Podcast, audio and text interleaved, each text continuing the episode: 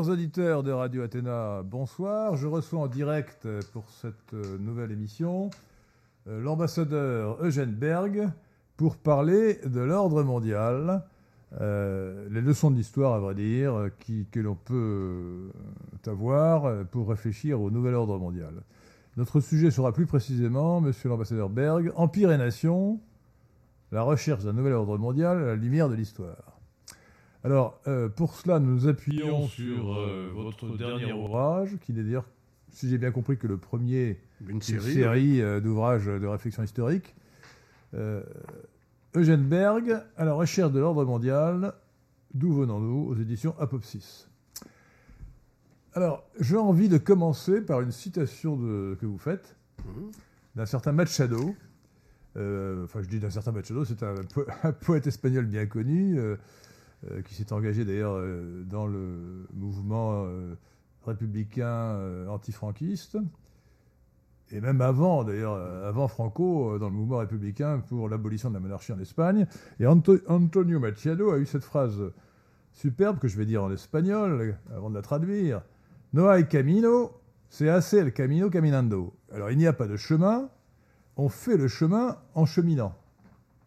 Tout à fait. Alors, c'est euh, c'est une phrase paradoxale qui veut dire, semble-t-il, que. c'est- paradoxal que vous la mettiez d'ailleurs au début du livre, parce que euh, vous êtes un diplomate, euh, vous avez exercé euh, vos talents en, en- en RDA à l'époque du communisme, Ex-RDA. ex-RDA. oui, en ex-RDA. Ouais. Euh, et puis euh, dans le sud de l'Afrique, en Namibie, Botswana, puis dans le Pacifique où vous avez exercé votre, euh, votre impérium, si j'ose dire, sur toutes sortes d'îles minuscules et, et surtout dispersées, euh, comme le Vanuatu, les Tonga. Non, pas le Vanuatu, mais les Tonga. Tangara, Bien. Alors donc, vous avez une grande science diplomatique et vous êtes en même temps historien, euh, de fait. euh, et euh, là, vous vous êtes intéressé à l'histoire du monde, et plus précisément l'histoire d'Europe, mais aussi d'Amérique, entre, disons, pour ce premier tome, 1453 et 1945. 1453, ce sont deux dates, en fait, c'est deux dates en une. C'est la chute de l'Empire byzantin, la prise de Constantinople par les Turcs, primo, et c'est, on en parle moins, mais c'est euh, pour les Français, ça devrait être considéré comme plus important, la fin de la guerre de Cent Ans par la victoire de Castillon. Et alors, pardonnez-moi, je m'insurge parce que vous dites la défaite de l'anglais de Talbot à Castillon. Mais la victoire du français André de Loéac. Mmh. Vous me direz que c'est la même chose. Mais on cite toujours euh, le général anglais qui a été tué par euh, les Français et l'artillerie des frères Bureau, sous l'autorité du maréchal euh, André de Loéac. Euh, donc la bataille de Castillon, qui devrait d'ailleurs, à mon sens, être, le- être la, la fête nationale française, parce que euh, avec la, la bataille de Poitiers, c'est une des plus grandes victoires euh, de l'histoire de France. Et elle a fini la guerre de Cent Ans. C'est même, euh, c'est quelque chose. Hein. Mmh. Et c'est elle qui nous a débarrassé des Anglais définitivement. Et, et donc, euh, c'est. on- 1453, c'est considéré euh, conventionnellement comme la fin du Moyen-Âge. On peut dire 1492 aussi, si vous voulez. Voilà, la fin de la guerre de Cent Ans, effondrement de l'Empire byzantin. Quelques, euh, 40 ans après, on aura. Il y a un groupe de dates. Voilà. C'est un groupe de dates qui se situe à la fin du XVe siècle, et j'allais dire euh, 15 et début 16e. C'est quand même un tournant de l'histoire, parce que ça va préfigurer les grandes découvertes, hein. mais surtout, ce qui est intéressant, ça ouvre un chapitre nouveau de la diplomatie européenne qui est l'avenir mondial. En somme, qu'est-ce qui s'est passé? Il y a eu un affrontement vous l'avez remarquablement montré, entre deux grandes puissances qui sont restées d'ailleurs. C'est pas pour rien que la France et la Grande-Bretagne euh, ont des sièges permanents au Conseil de sécurité. C'est intéressant, vous longévité. Aucun autre pays européen, l'Allemagne le veut, mais ne l'a pas, ne siège au Conseil de sécurité. Donc il y a eu un affrontement bipolaire entre France et Grande-Bretagne. La Grande-Bretagne s'est retirée pendant des décennies du théâtre européen et la France était la grande puissance en Europe. La grande puissance disons, euh, puissance non impériale, c'est-à-dire non, qui n'était pas la tête d'un empire. Et c'est elle, à partir de Charles VIII, qui est intervenue en Italie, pour les raisons que j'énumère, croisade, euh, euh, tentation vers, vers, le sud, recherche d'exploits guerriers pour la, la jeunesse chevaleresque, peinture, et ainsi de suite. Et c'est ça qui a déclenché, qui est un élément moteur, qui a déclenché ce qu'on appelait l'équilibre européen. C'est-à-dire dès qu'une puissance apparaissait sur le théâtre européen, il s'est forgé une coalition pour la contrer. C'est ce qu'on appelle l'équilibre des puissances. Euh, trois contre deux ou deux contre un. Euh. Voilà, voilà. Et c'est ça qui a, en quelque sorte, dans mon optique, qui a scandé toute l'histoire européenne et mondiale jusqu'à notre jour. C'est l'une des modalités d'établir un ordre. C'est l'équilibre des puissances. Il faut des coalitions. Et à un moment, je l'explique, dès qu'il y a une puissance hégémonique, il y a une coalition contre. Alors, nous allons revenir à cette notion d'ordre qui est fondamentale. Hein. Oui, ça, je Mais euh, je voudrais quand même insister, on l'oublie trop, trop aujourd'hui, euh, sur le fait que dans notre histoire, euh, l'ennemi héréditaire, ce n'était pas l'Allemagne, qui d'ailleurs n'existait pas, c'était l'Angleterre. Vous dites qu'il y a eu huit guerres, huit grandes guerres entre la France et l'Angleterre euh, entre 1698 et 1815. Mais avant, il y avait déjà eu la guerre de 100 ans, qui avait duré, comme son nom l'indique, enfin, comme son nom l'indique, en fait, elle a duré plus de 100 ans, la guerre de 100 ans. Elle s'est déroulée, oui, bien euh, sûr. Voilà. Et, donc, et donc euh, jusqu'en 1815, c'est vraiment l'Angleterre qui était notre ennemi héréditaire. Hum. Nous avons cessé de lui faire la guerre. Elle est restée, enfin, elle est restée jusqu'à. Euh, et n'oubliez pas Fachoda. C'est ça, 1898. Euh, elle est restée jusqu'à l'entente cordiale. rappelez, aux jeunes auditeurs qui n'ont pas encore toute la culture des auditeurs confirmés dans Radio Théna ce que c'était que Fachoda. Nous passons d'un siècle à l'autre. 1898. 18. encore une, date, alors là, une grande date historique aussi, 1898. Pour l'Espagne surtout d'ailleurs. Euh, ça a été la, guerre entre l'Espagne et les États-Unis. L'Espagne a, a, fini, a achevé de perdre son empire colonial et les États-Unis ont commencé leur, euh, leur politique bah, impériale. Bah, c'est l'affrontement euh, de deux, j'allais dire, deux capitaines, Marchand et, et, son britannique, qui revendiquaient le même territoire vers le Soudan. Et donc, euh, les Français ont reculé. Humiliation. humiliation, en 1898.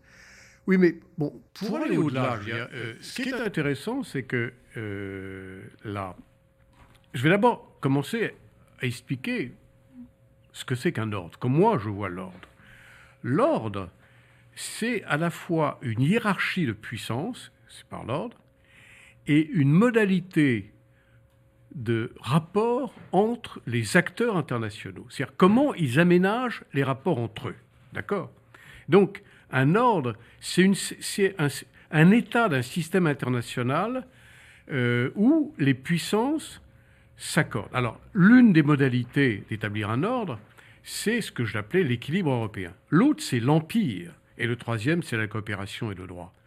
L'empire euh, a été une forme historique très puissante, très longue, qui a duré des millénaires. Je l'explique sur quelques, quelques pages. Bon, il y a eu l'Empire romain, l'Empire mongol, l'Empire russe, l'Empire austro-hongrois, euh, l'Empire prussien, l'Empire russe. C'est donc une hégémonie venant d'un centre, d'un groupe, sur, sur beaucoup de pays, beaucoup de groupes. Ça, l'Empire maintient effectivement un ordre, une stabilité, et donc euh, il maintient en quelque sorte euh, un équilibre à l'intérieur de l'Empire. Ça, c'est une modalité. Euh, et d'ailleurs, lorsqu'on parle d'Empire américain, plus récent, on ne parle pas d'empire territorial, mais on parle d'une puissance. On parle d'impérialisme américain. Bien sûr, impérialisme.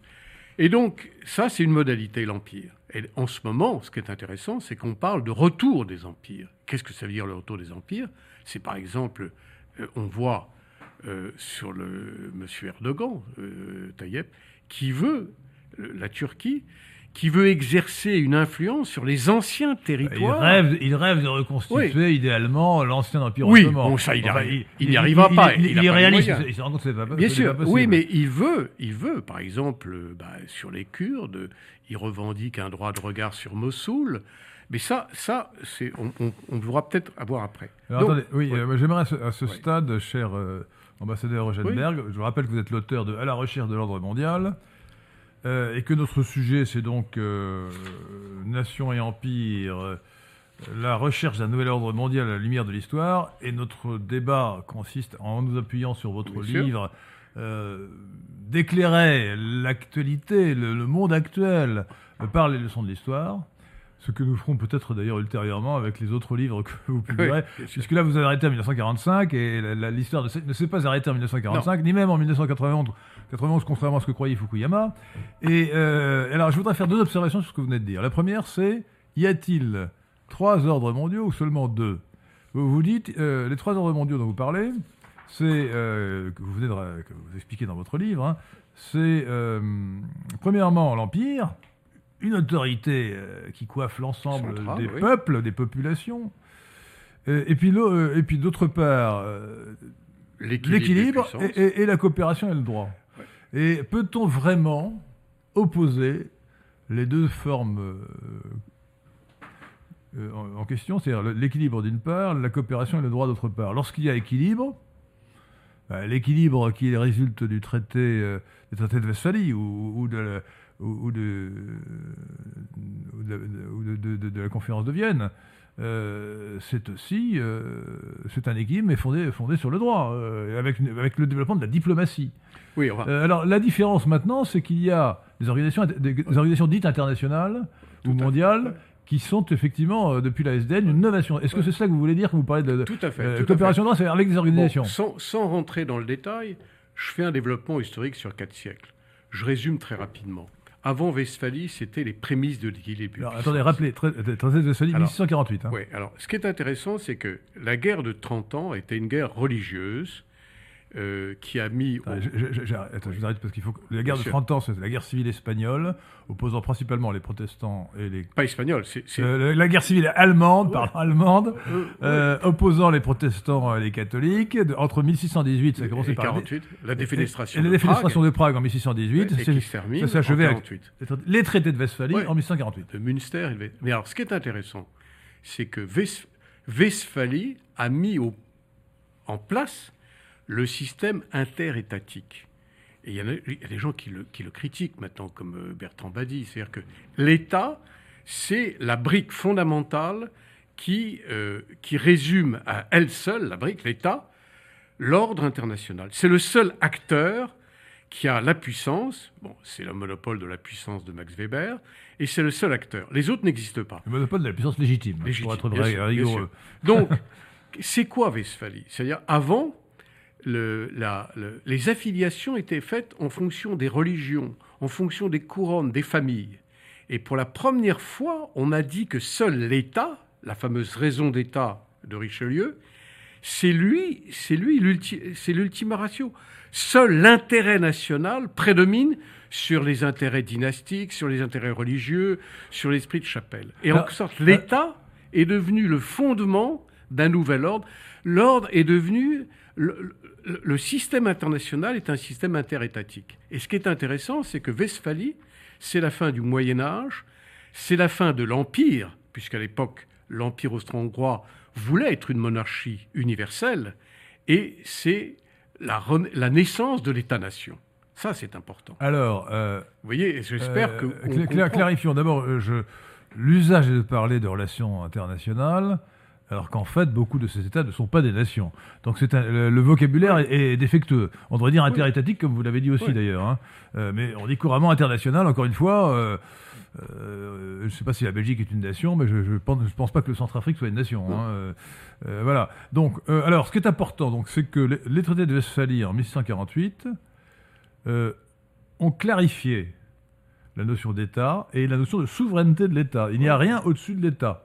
Tout à fait. Il n'y a pas de droit des gens, de, comme gens au sens de nation d'ailleurs, euh, pluriel de, le, pluriel de, le pluriel de gens, G-E-N-T, euh, qui, sa- qui, est censé être euh, exercer une autorité supérieure sur le droit national, sur le droit c'est- étatique. ouais, bon, c'est un, peu, un tout petit peu plus compliqué parce que à l'époque, Grotius, Suarez, déjà le droit international se constituait comme un ensemble de règles. non, Alors évidemment, il n'y avait pas de moyen de l'appliquer. Chez, chez les universitaires, mais chez, chez les philosophes et les universitaires. Oui, pas, pas uniquement. Vous savez qu'il y a eu comme des règles. Il y avait, euh, par exemple, même le- le- les prises, les corsaires. Il y avait, il y avait, euh, il y avait, euh, il y avait quand même un certain nombre de règles de comportement. Le droit de la mer, ouais. Le droit de la mer, de, suite. Donc, ce qui est intéressant, c'est que Westphalie se met en place une société interétatique. Les États sont les seuls acteurs légitimes.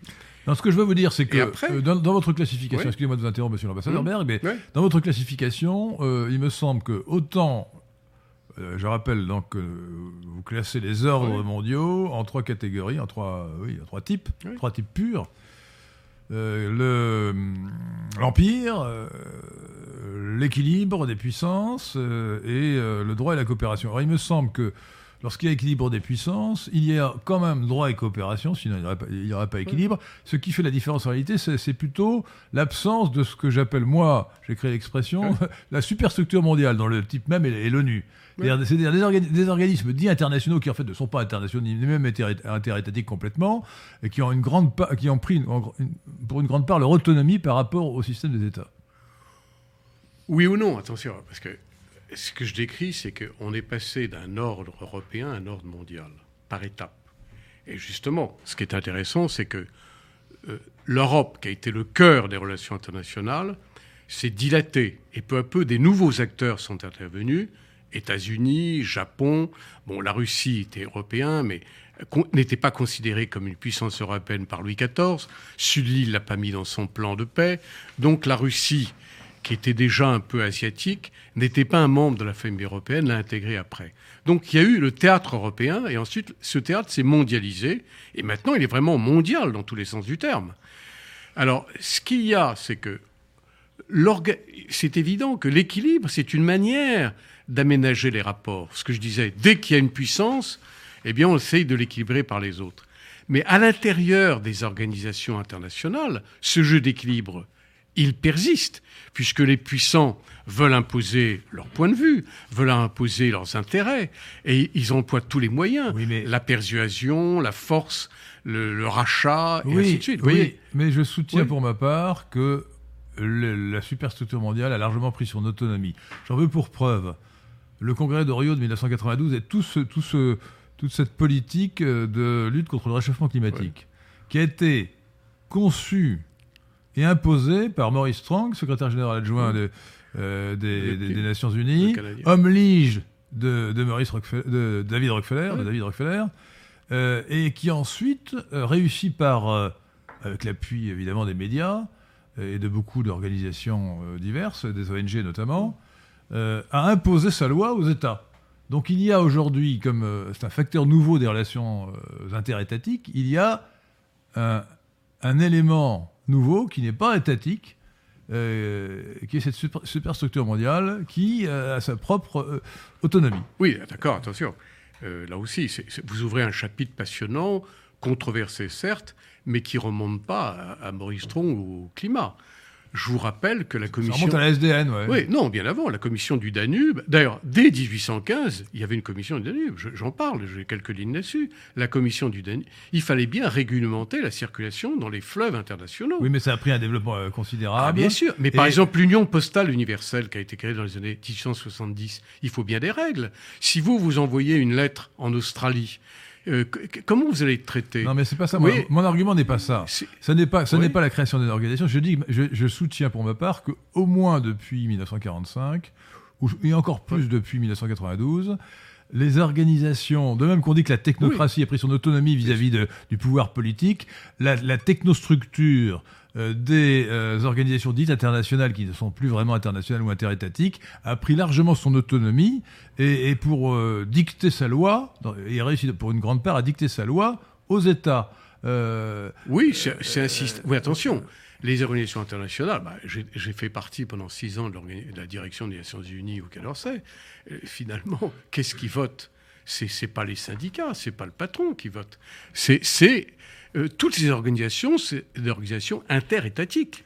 Simplement, elles ont pris une petite autonomie, comme la Commission de Bruxelles a sa propre autonomie par rapport au Conseil européen. Petit- une petite autonomie, Petite, bien une sûr. sacrée autonomie. Bien hein. sûr, bien sûr. Donc, mais Ce Ouais, qui- c'est un bon exemple, l'Union européenne. ce qui, hein. montre, ce qui montre que le système westphalien à l'état pur s'est diversifié. Maintenant, les États n'ont plus le monopole des relations internationales. Voilà, euh, c'est Je suis d'accord. Bah, ça, non, mais là, on, Ça, c'est on fondamental. part, bien sûr. Et donc, les acteurs, qu'est-ce qui est On va pas rentrer dans la stupidité. Qu'est-ce que c'est que la scène internationale? Qu'est-ce que c'est que la communauté? Qu'est-ce que le système? C'est des choses assez complexes où les États ont perdu le monopole et se sont ajoutés ces dizaines de milliers d'organisations internationales, dont les plus Tant que- tant que ça? Ah oui, que si vous prenez, bien sûr, il y a une commission des Sans barrages. parler des ONG, hein. Oui, ça, l'ONG, c'est différent. Euh, organisations non, non, gouvernementales. non, effectivement. Comme, non, comme je- je- Greenpeace. euh, non, des organisations internationales, il y en a quelques centaines. Par contre, les ONG, c'est des dizaines de milliers. Pardon.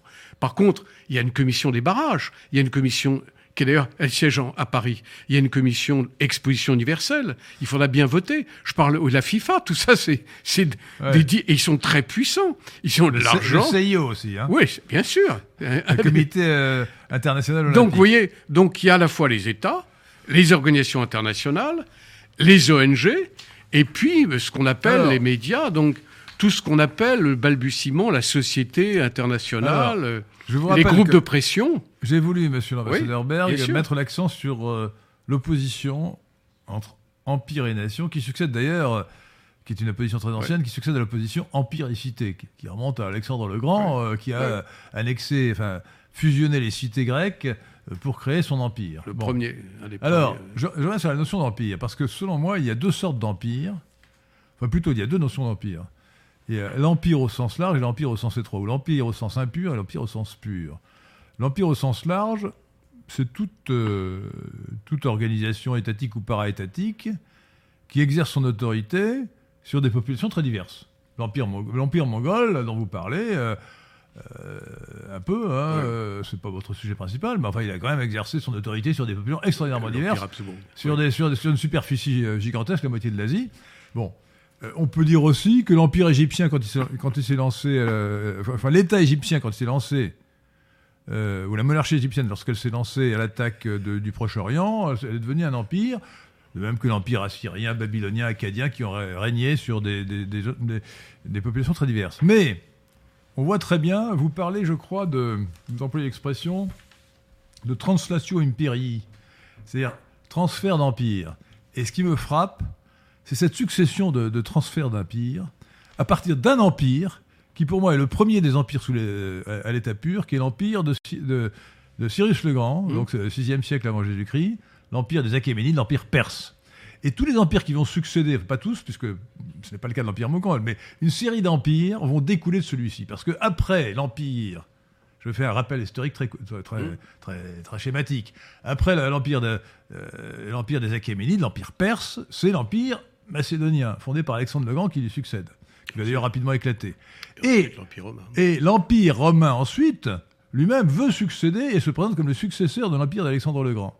L'Empire romain va éclater, Empire d'Orient, Empire d'Occident. L'Empire d'Occident disparaît en je ne sais plus combien, 460, euh, 96. 496, avec la, la- la- la- la déposition de Romulus Augustule par le roi des, des Goths euh, Odoacre. Et euh, reste l'Empire d'Orient, l'Empire de, de Byzance, qui lui va durer jusqu'en 453. Mais parallèlement, s'est créé l'Empire musulman, l'Empire du Califat, qui évidemment a aussi vocation universelle. Parce que j'ai oublié de dire que l'Empire pur, celui qui, qui a non seulement autorité sur des populations très diverses, mais qui, a, qui se sent une vocation universelle, qui considère qu'il est le seul légitime et qui devrait théoriquement gouverner la planète entière ou tout ce qui est accessible euh, à, son autorité euh, politico-militaire. Et donc, l'Empire du Califat, qui est l'Empire musulman, euh, dirigé par des califes, qui se, califes voulant dire le lieutenant de Mahomet, il va durer jusqu'à euh, jusqu'à Atatürk, euh, en théorie. Jusqu'en 1924. quand Voilà, le califat la- la- sera- voilà, lorsque le califat sera déposé par Atatürk. Euh, mais l'empire du califat a vocation, évidemment, universelle, puisque les musulmans considèrent que, idéalement, toute l'humanité doit être euh, soumise au sceptre de l'islam et doit être convertie à l'islam. Bon, ou, du moins- ou du oui. moins dominée par l'islam. Mais le, bon, le cas de l'islam est, est Attendez, attendez, laissez-moi continuer la démonstration. Euh, donc l'empire du califat lui-même, en fait, va se couler dans les formes euh, de Byzance d'une part et de l'empire euh, perse des Sassanides, qui lui-même a succédé à l'empire parthe des Arsacides, qui lui-même a succédé à l'empire des Achéménides, euh, après une, une interruption macédo- gréco-macédonienne. Donc en fait, il y a également une filiation euh, de l'Empire, euh, parce qu'en fait, les, les- les Arabes qui se sont lancés à la conquête de- du Proche-Orient, puis de, de l'Afrique du Nord, puis de, puis de l'Europe, euh, ne, ne connaissaient pas des formes politiques très évoluées. Donc ils ont adopté les formes politiques, Oui, d'abord de Byzance, mais aussi, mais aussi de l'Empire perse sassanide zoroastrien, de religion zoroastrienne. Et, euh, et vous le dites très bien d'ailleurs, lorsque, d'abord, c'est pas un hasard si, lorsque le calife est devenu turc, ce qui était d'ailleurs un peu hérétique du point de vue musulman, mais passons, euh, le, le, le grand turc fixe sa capitale, n'a pas n'importe où, il la fixe à, il la fixe à Constantinople, donc à Byzance. Donc s'il l'a fixé là, c'est pas simplement parce que c'était une grande ville, etc., c'est parce qu'il voulait Bien sûr. se symboliser, euh, se, se- se- se poser comme le successeur de l'em- de l'Empire universel euh, qui avait été fondé avant lui par Rome, qui, qui elle-même succédait, encore une fois, euh, aux Achéménides à travers l'expérience, enfin, l'aventure macédonienne. Et vous dites très bien que lorsqu'il y a eu, alors je ne sais plus en quelle année, une, une défaite des Autrichiens devant, devant les Turcs qui, ont, qui pris la, 1526. qui ont pris la 1526. Hongrie, qui ont pris la C'est Hongrie. Moax, la fameuse. Euh, 1526. Le grand, Ouais. le grand, le, le Oui. grand Turc a dit, mais moi je suis le, le nouveau, le- l'unique César, l'unique César. Donc il y a eu. Et alors ensuite ça continue parce que je, je- l'empire, lorsque l'empire euh, romain, euh, lorsque Charlemagne se fait couronner empereur, il se présente comme le successeur euh, de- des empereurs romains. Et de même le Saint Empire romain germanique, qui porte le nom de romain, Mm. se veut le Saint-Empire, se, se veut le successeur de l'Empire romain. C'est toujours la même idée. Et, et vous dites très bien aussi, euh, euh, Eugène Berg, que Napoléon, sûr, euh, pour sa courte expérience d'em- d'empire, euh, a voulu, euh, a, voulu réaliser, c'est la translatio imperii, le, le transfert d'empire. C'est toujours cette même idée, avec, encore une fois, la continuité de, de Cyrus le Grand à Napoléon, euh, et après un certain nombre d'intermédiaires, évidemment, et cette idée d'empire universel. C'est-à-dire L'idéal, l'empereur veut, théoriquement, unifier la planète entière. Ce qui, Mais évidemment, non, enfin, il est veut- très loin des réalités. Ouais, il veut unifier. Alors, ce qui est intéressant, c'est que, pour, pour- pour enrichir, il y a eu la lutte entre le pouvoir spirituel et temporel. Il y a eu justement le pape et l'empereur. Et c'est ça, c'est ça qui a marqué une grande partie de l'Europe. Au XIe siècle en particulier. ouais. C'est-à-dire que, bon, il y a eu Canossa, a- c'est-à-dire que le pape voulait avoir la prépondérance. Et l'empereur devait être soumis au pape. Et cette lutte, finalement, a duré pendant des siècles. Et ensuite, effectivement, l'empereur, enfin, le, temporel a un petit peu gagné sur le spirituel. Alors, c'est vrai qu'il y a eu Napoléon. Mais la grande, la grande nouveauté après Westphalie, et, et c'est tout, c'est la lutte finalement entre Charles Quint et François Ier. C'est la lutte entre un État français qui était déjà unifié, la monarchie française, la fille aînée de l'Église, contre un empire qui avait une vocation universelle. Et c'est Charles Quint est un homme du Moyen Âge, c'est le dernier qui prétendait régner sur l'ensemble de l'Europe en étant Euh, le descendant de l'Empire romain. et c'est bien exactement. contre cette idée que s'est insurgée la France, et la France a eu raison exactement. des Habsbourg. C'est ça qui est intéressant. Alors, rappelons la belle formule. C'est AEI. ça qui est intéressant. Rappelons, euh, voyez rappelons Eugène Berg, la belle Oui. formule AEIOU. Oui. En latin, c'est Oui. Austria Est. Impera. Oui, Austria. oui, oui. Attendez, laissez-moi la, la rappeler. Oui. Austria Est, Imperare, Orbi Universo, ce qui veut dire l'Autriche. Il, il appartient à l'Autriche de régner sur le monde. Voilà, voilà. Donc, Et- c'est la, la volonté de monarchie universelle. Tout à fait. Et ça, ça, ça a été la longue lutte entre. Il y a eu des longues luttes en Europe. Bon, on parle la lutte entre l'Occident et le communisme, entre le Nord et le Sud. Mais en Europe, la longue, la longue lutte, ça a été finalement le Royaume de France, le pays le plus peuplé, le plus puissant, qui a, lutté contre l'hégémonie des Habsbourg. Et, et cette lutte, elle a duré longtemps, puisqu'elle est presque à l'origine de la guerre de 70 où la France a été battue par la Prusse. Et c'est les guerres de succession d'Espagne de Louis XIV. Faut pas oublier. La France avait peur d'être encerclée. C'est évident qu'entre l'Autriche-Hongrie, les Pays-Bas et l'Espagne, la France était encerclée. Donc il fallait briser.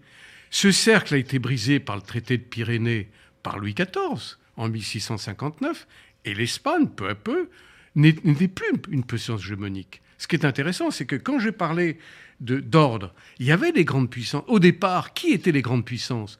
La Grande-Bretagne, mais elle s'est retirée. La France, les Habsbourg, l'Espagne, la Prusse n'existait pas, l'Empire ottoman, et peu à peu... La Prusse, c'était l'électorat de Brandebourg. bien sûr, mais la Prusse est devenue une grande puissance sur, le, sur Tardif.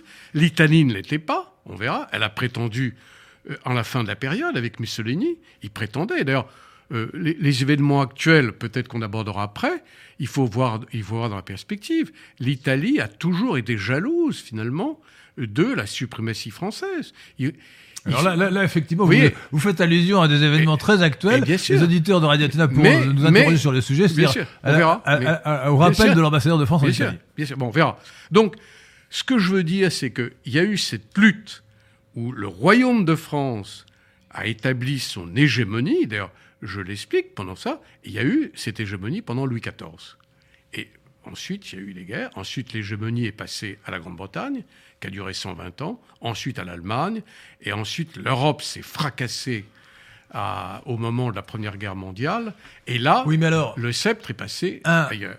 Euh, un, un- thème qui nous intéresse particulièrement euh, pour la politique Oui. d'aujourd'hui, c'est justement cette opposition de la nation et de l'empire. Parce que, nous en parlions tout à l'heure à propos, euh, à propos du droit euh, dit international ou, de la superstructure mondiale, euh, il y a euh, aujourd'hui cette, euh, cette visée politique consistant à faire disparaître la souveraineté des nations. Alors d'abord dans l'Union européenne, mais ensuite dans un gouvernement mondial, dans un État mondial. La monarchie universelle dont nous Mhm. parlions à propos de l'Autriche, qui avait l'ambition de la monarchie universelle. euh, L'Autriche, l'Autriche était l'Autriche de Charles Quint, qui était aussi euh, roi d'Espagne et qui avait donc toutes les colonies espagnoles d'Amérique du Sud, du Centre, et les Philippines, et donc qui régnait effectivement euh, sur une grande partie de l'univers. Bon, eh bien, euh, Attendez, je vous arrête là parce qu'il y a une nuance importante. Quand on parle de monarchie universelle, les Habsbourg, ils voulaient régner sur l'orbe chrétien, le monde chrétien qui était unifié. Mais ils n'avaient pas la prétention d'avoir une monarchie universelle. D'abord, ça aurait été impossible. Et puis, non, ils voulaient être. Le monde chrétien devait être uni. L'unification avant, avant finalement, bon, je ne parle pas du schisme avec l'orthodoxie, que je connais bien 1054, mais avant Luther, 1526, il y avait une unité chrétienne, et c'était le pape. Eh bien, c'est l'ensemble de ce, de ce domaine chrétien qui devait être, euh, disons, et devait être régenté oui. par un empereur. À ceci le près- reste, À, à ceci près, alors, bien que ce, Bien fût, sûr. ce fût certainement euh, euh, théorique, à ceci près, premièrement, que euh, le, les Européens qui avaient colonisé l'Amérique euh, avaient converti les populations indigènes au christianisme, ou s'efforçaient de le faire. Euh, mais ils le faisaient et- au nom de leur nation. au nom de leur pas au nom d'un empire Voilà. universel. Mais de- Chaque État a voulu Oui. forger son empire colonial. Les Euh, Britanniques, le, chr- les le- Pays-Bas. le- le christianisme étant une religion universelle au même titre que l'islam, euh, a vocation à convertir la terre entière. Alors, ça peut paraître évidemment euh, une vocation très théorique, mais c'est la vocation d'une religion universelle de convertir tous les hommes. Voilà. Oui, Voilà. mais de, de- de bon. parler à tous les hommes. Vous avez raison, regardez, c'est intéressant. D'après ma connaissance, il y a deux, on ne va pas les mettre dans le même panier, Napoléon et Hitler ont prétendu régner sur le monde. Il y a un ouvrage qui est paru, euh, édition Fayard. Napoléon, comme on le sait, voulait envahir l'Angleterre, il aurait réussi. Il avait même préparé l'invasion des États-Unis. Vous vous rendez compte? États-Unis. Et Hitler, pareil. Hitler, avec les Japonais, avait une prétention de régner sur le monde. Donc, effectivement, l'Empire poussé jusqu'à ses retranchements a une vocation universelle. Voilà, mais c'est ce attention. C'est un point essentiel. mais si, ah non, les empires modernes, parce qu'il il fallait avoir les moyens. Pas, pas l'Empire moderne, l'Empire des Achéménides, déjà, au VIe siècle avant Jésus-Christ, dans, la, dans la pensée de Cyrus le Grand, avait vocation, euh, avait vocation de régner sur le monde, avait vocation d'ailleurs de favoriser le métissage de, tous les, po- de toutes les populations euh, Oui, qu'il gouvernait, euh, sur attention. lesquelles il régnait. Euh, euh, non, ce qui est intéressant, c'est que l'Empire perse, ça pose tout le problème iranien maintenant. Vous savez, quand vous prenez une carte de l'époque, il y avait l'Empire perse et l'Empire romain. Il n'y avait rien au milieu. Donc, Bah effectivement. après, euh, pas, pas à l'époque de Cyrus le Grand, au VIe siècle avant Jésus-Christ. oui, euh, mais euh, la Chine n'a pas été jouée. Le monde. ah fait. bah oui, Eh oui, non, c'est intéressant. Quand on dit universel, c'est pour ça que. dans regardez- les limites de l'époque. Oui, non, non, oui, mais c'est important. Ouais, quand c'est- moi, c'est quand- essentiel. Regardez, euh, quand, quand- quand moi, quand moi je, je pousse mon raisonnement, et quand de plus en plus on dit, voilà, la Chine veut dominer le monde, la Chine veut devenir le- le- l'hégémone mondial, comme les États-Unis, eh bien moi, je m'inscris en faux contre cette idée, parce que je n'ai jamais vu une puissance qui a dominé entièrement le monde. Il voulait dominer. Par exemple, l'Union soviétique. Il n'est pas sûr que la Chine veuille dominer le monde. Non, on l'écrit. On le dit, on, l'écrit. l'affirme, Oui, mais mais ça on me l'écrit. paraît pas. On. Ça me paraît Et moi, très, je mets en très doute- excessif. Jamais dans l'histoire, et surtout un monde, aucune puissance n'a dominé. Elle a dominé sa sphère. L'Empire romain, c'est autour de la Alors, les Méditerranée. dirigeants chinois sont très intelligents, ils savent très bien, ils, connaissent, Oui. ils savent très bien, premièrement, comme vous le dites, qu'aucune puissance n'a dominé le monde et Bon, qu'eux-mêmes il n'a n'ont pas pas les moyens. moyens. Et puis, et puis ils, ils savent, très- ils savent mieux que nous la réalité de leur économie. Vous savez qu'il faut diviser le, il faut Bien dé- sûr. diviser le, le sais. PIB officiel d'un pays communiste par le facteur pi, hein, pour, que la- Oui. se rapprocher de la réalité. Oui. hein. le facteur pi, c'est-à-dire, Thierry Marin 3-14. ah, Excellent. 18, 14, 18. Non, 1416. Euh, Non, mais c'est intéressant parce que bon, l'Empire, l'Empire, effectivement, il y a, il y a un- il y a un- on est fasciné par l'Empire.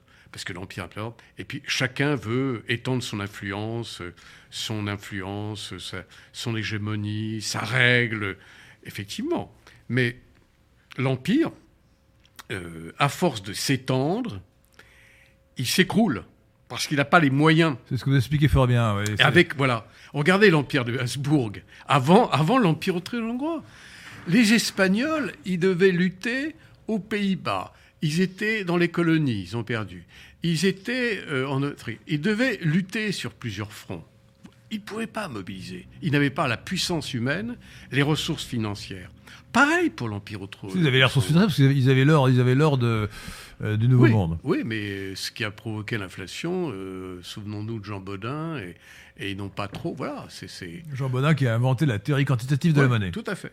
Par contre, 16e siècle, hein, quand même. par, oui, eh oui. Par contre, la, la- la- la grande victoire des Britanniques, c'est Guillaume, c'est que la City. D'ailleurs, c'est- d'abord les Suédois qui ont créé la première banque centrale avant, A- Avant Londres. avant Londres. Et la force des Britanniques, c'était leur empire, il fallait pas le toucher. Ils avaient une armée permanente de pas plus de 100 000 hommes, un peu moins. Et surtout, ils avaient une capacité, je le dis, de financer des armées de mercenaires trois fois plus que la France. Donc ils mobilisaient l'armée contre Napoléon, contre, et, finalement, ils ont gagné d'une certaine façon. Donc vous voyez que l'empire n'est pas un empire territorial sur le plan classique idéologique, c'est aussi un empire financier, commercial, et, et Brodel le montre très bien. Donc l'empire, c'est une, c'est une entité tellement complexe qui se développe sur beaucoup d'espaces. Mais simplement, s'il se développe trop loin, trop vite, il n'a plus que- les moyens de régner Voilà. et il épuise ses forces. Et c'est un peu le cas euh, de Trump, pour, pour, pour faire. L'emp- Je crois. Euh, au contraire, Trump se retire, se, se retire de Syrie. euh, Oui, mais justement, c'est ça. C'est que l'Empire. Avant, on demandait aux États-Unis d'intervenir partout, d'être l'équilibre. Et Trump, en bon, euh, en bon commerçant, se dit non, Ça ça, coûte trop coûte cher. trop cher. ça coûte trop cher. Mon, mon- mon rapport bénéfice-rapport, voilà. Voilà. Je laisse ça à d'autres. Finalement, il a médité. Il n'est pas fou du tout. Ah non, hein, il n'est pas fou du tout. Il fait ses comptes. Il a hein. médité sur le fait que quand, quand, quand- quand, euh, Durosel écrivait Tout empire périra, pourquoi l'empire romain a péri? Bon, à la fois, il y a Il a, il a- tenu quand même 1000 ans, hein, ça n'est pas si oui, mal. un peu moins. Et, en- si, et- si, et en- oui, et bien encore, sûr, Bien sûr. Ah bah, si, Oui. on compte l'Empire Oui. byzantin, euh, c'est encore mieux. Bah, c'est l'Empire romain, l'Empire romain d'Orient. Mais il a, il a, et donc, donc l'empire est, est- est une forme captivante, mais Ouais. une forme qui est difficile à maintenir sur la durée. Alors, euh, oui, mais aujourd'hui, euh, cette notion d'empire opposé à la nation, euh, cette idée d'empire opposé à la nation est essentielle aujourd'hui, puisque il y a la volonté politique aujourd'hui, euh, de la part des mondialistes euh, ou des cosmopolites, ceux qui veulent, euh, ceux qui se considèrent comme des citoyens du monde, cosmopolites en, en- en Ok. grec, de, de réaliser cette- cet État universel. Alors, la monarchie universelle, c'est la forme, c'est le- le- l'État universel ou l'État mondial sous la forme monarchique. Mais aujourd'hui, sans parler de la, la forme monarchique, nombreux sont, sont les penseurs, les hommes politiques qui agissent pour créer cet État universel, en commençant d'ailleurs par un État européen, euh, supranational, supraétatique, qui ferait disparaître euh, la souveraineté des nations. Je vous rappelle, chers auditeurs de Radio Athéna, que notre président actuel, euh, Monsieur Emmanuel Macron, a officiellement déclaré que la souveraineté devait être transférée au niveau européen, donc que la France ne devait plus être une nation souveraine. Il l'a dit, c'est son projet européen. Comme la souveraineté n'a pas le don de l'ubiquité, ou bien elle est au niveau national, conformément à la déclaration de 1789, la, souveraineté appartient à la nation, ou bien elle est ailleurs, et, euh, M. Macron propose de la transférer à l'échelon européen, sachant d'ailleurs que le projet européen tel qu'il a été conçu, en particulier par Jean Monnet, l'aspirateur comme disait De Gaulle, n'est qu'une étape pour le gouvernement mondial. Ce qu'on appelle en franglais la gouvernance mondiale, c'est le, gouvernement mondial.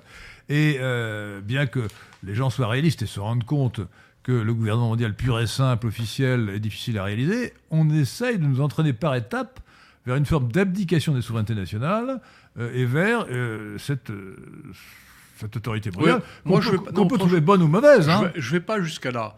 Dans mon optique, c'est comme on construit une maison, on ajoute un étage supplémentaire. donc c'est là que je parle.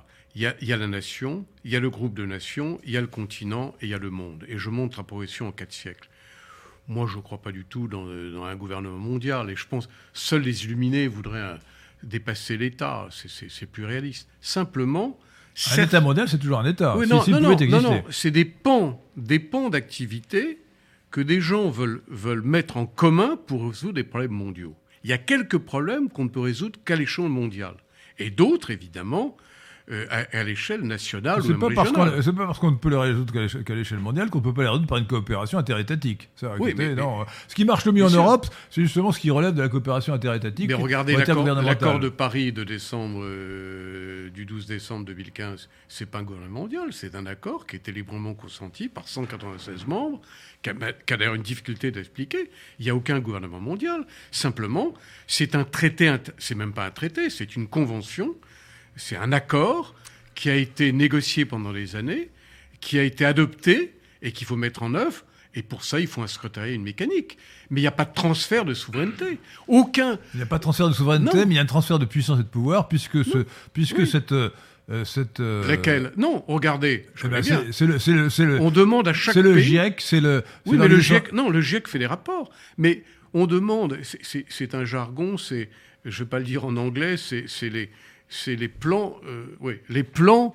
Chaque État doit annoncer euh, les efforts qu'il fait pour, réduire les gaz à effet de serre. Et ensuite, on voit s'il est dans les clous ou pas. Mais il n'y a aucun pouvoir qui va, poser une amende à tel pays qui ne remplit pas. Même la France, elle est en dehors des clous en ce moment, puisqu'elle peut pas. Elle, est, elle n'est pas tout à fait. c'est ce, qui montre, c'est ce qui montre, la difficulté. C'est ce qui montre l'illusion euh, de, de ce pouvoir mondial. Mais en même temps, il n'empêche qu'il existe assez. Il, y a quand même un germe de ce pouvoir, puisque justement, euh, le GIEC, c'était en fait l'expression euh, de, ce, de, cette superstructure mondiale. le GIEC étant un département de, de l'Organisation météorologique mondiale et, du PNUD, le tout étant, ayant été créé par Maurice Strong en 1992 ou avant. Oh, bien avant. Pas bien avant, non, non. Et, et donc, euh, cette superstructure mondiale a, réussi à imposer l'idée, le dogme, le dogme de la théorie du réchauffement climatique causé par l'homme. Euh, qui, est, qui, est, un dogme, qui est contesté par euh, beaucoup de scientifiques de haut niveau. Je connais au moins trois membres de l'Académie des sciences en France, que je peux citer, Claude Allègre, ancien ministre, Paul de Vels, Vincent Courtillot, qui ne croient pas une seule seconde à la théorie du réchauffement climatique causé par l'homme. Bien.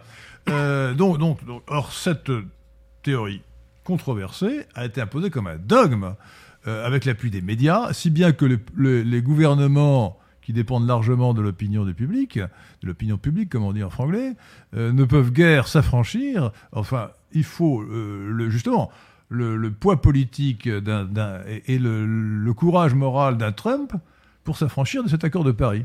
Vous voyez? Bon, c'est un sujet particulier. Mais ça, particulier, c'est un très bon exemple. C'est un très bon exemple de la manière dont fonctionnent aujourd'hui les relations, les relations mondiales. Alors revenons à l'histoire peut-être, euh, parce que je, me rappelle que je m'aperçois plutôt, chers auditeurs de Radio Athéna, que j'ai oublié un point important dans, la, dans, cette espèce de généalogie euh, des empires depuis l'empire des Achéménides. Bah, c'est Moscou, troisième Rome. Mm. Euh, car après la chute de l'empire de Constantinople, en 1453, de l'empire byzantin, donc après la prise de Constantinople par les Turcs, qui eux-mêmes ont revendiqué la succession, la continuité de, l'idée impériale pour eux, en faisant donc la fusion euh, de la tradition romaine et de la tradition musulmane, euh, eh bien, euh, Moscou, la Moscovie est devenue la Russie, et le, le, prince de Moscovie s'est fait appeler tsar. Le grand prince. Le grand prince sûr. s'est fait appeler tsar. Tsar, c'est une déformation de César. Tout à fait. Euh, et ce qui, qui- donc c'est un, c'est une, c'est un, une revendication latine, express, euh, express de, de, de l'Empire romain et, et, et, et il a, il s'est affirmé. Enfin, on a affirmé. Je crois que c'est le, c'est le, euh, c'est le, l'archiprêtre, le, le moine le, philothèque. métro- le métropolite ou le moine philothète qui a dit Moscou désormais c'est la troisième Rome. La première Rome c'était la, la- la Rome que nous connaissons en Italie. La deuxième Rome après euh, la chute de l'Empire romain d'Occident c'était donc Byzance, devenu Constantinople, devenu Istanbul. Et la troisième Rome c'est Moscou.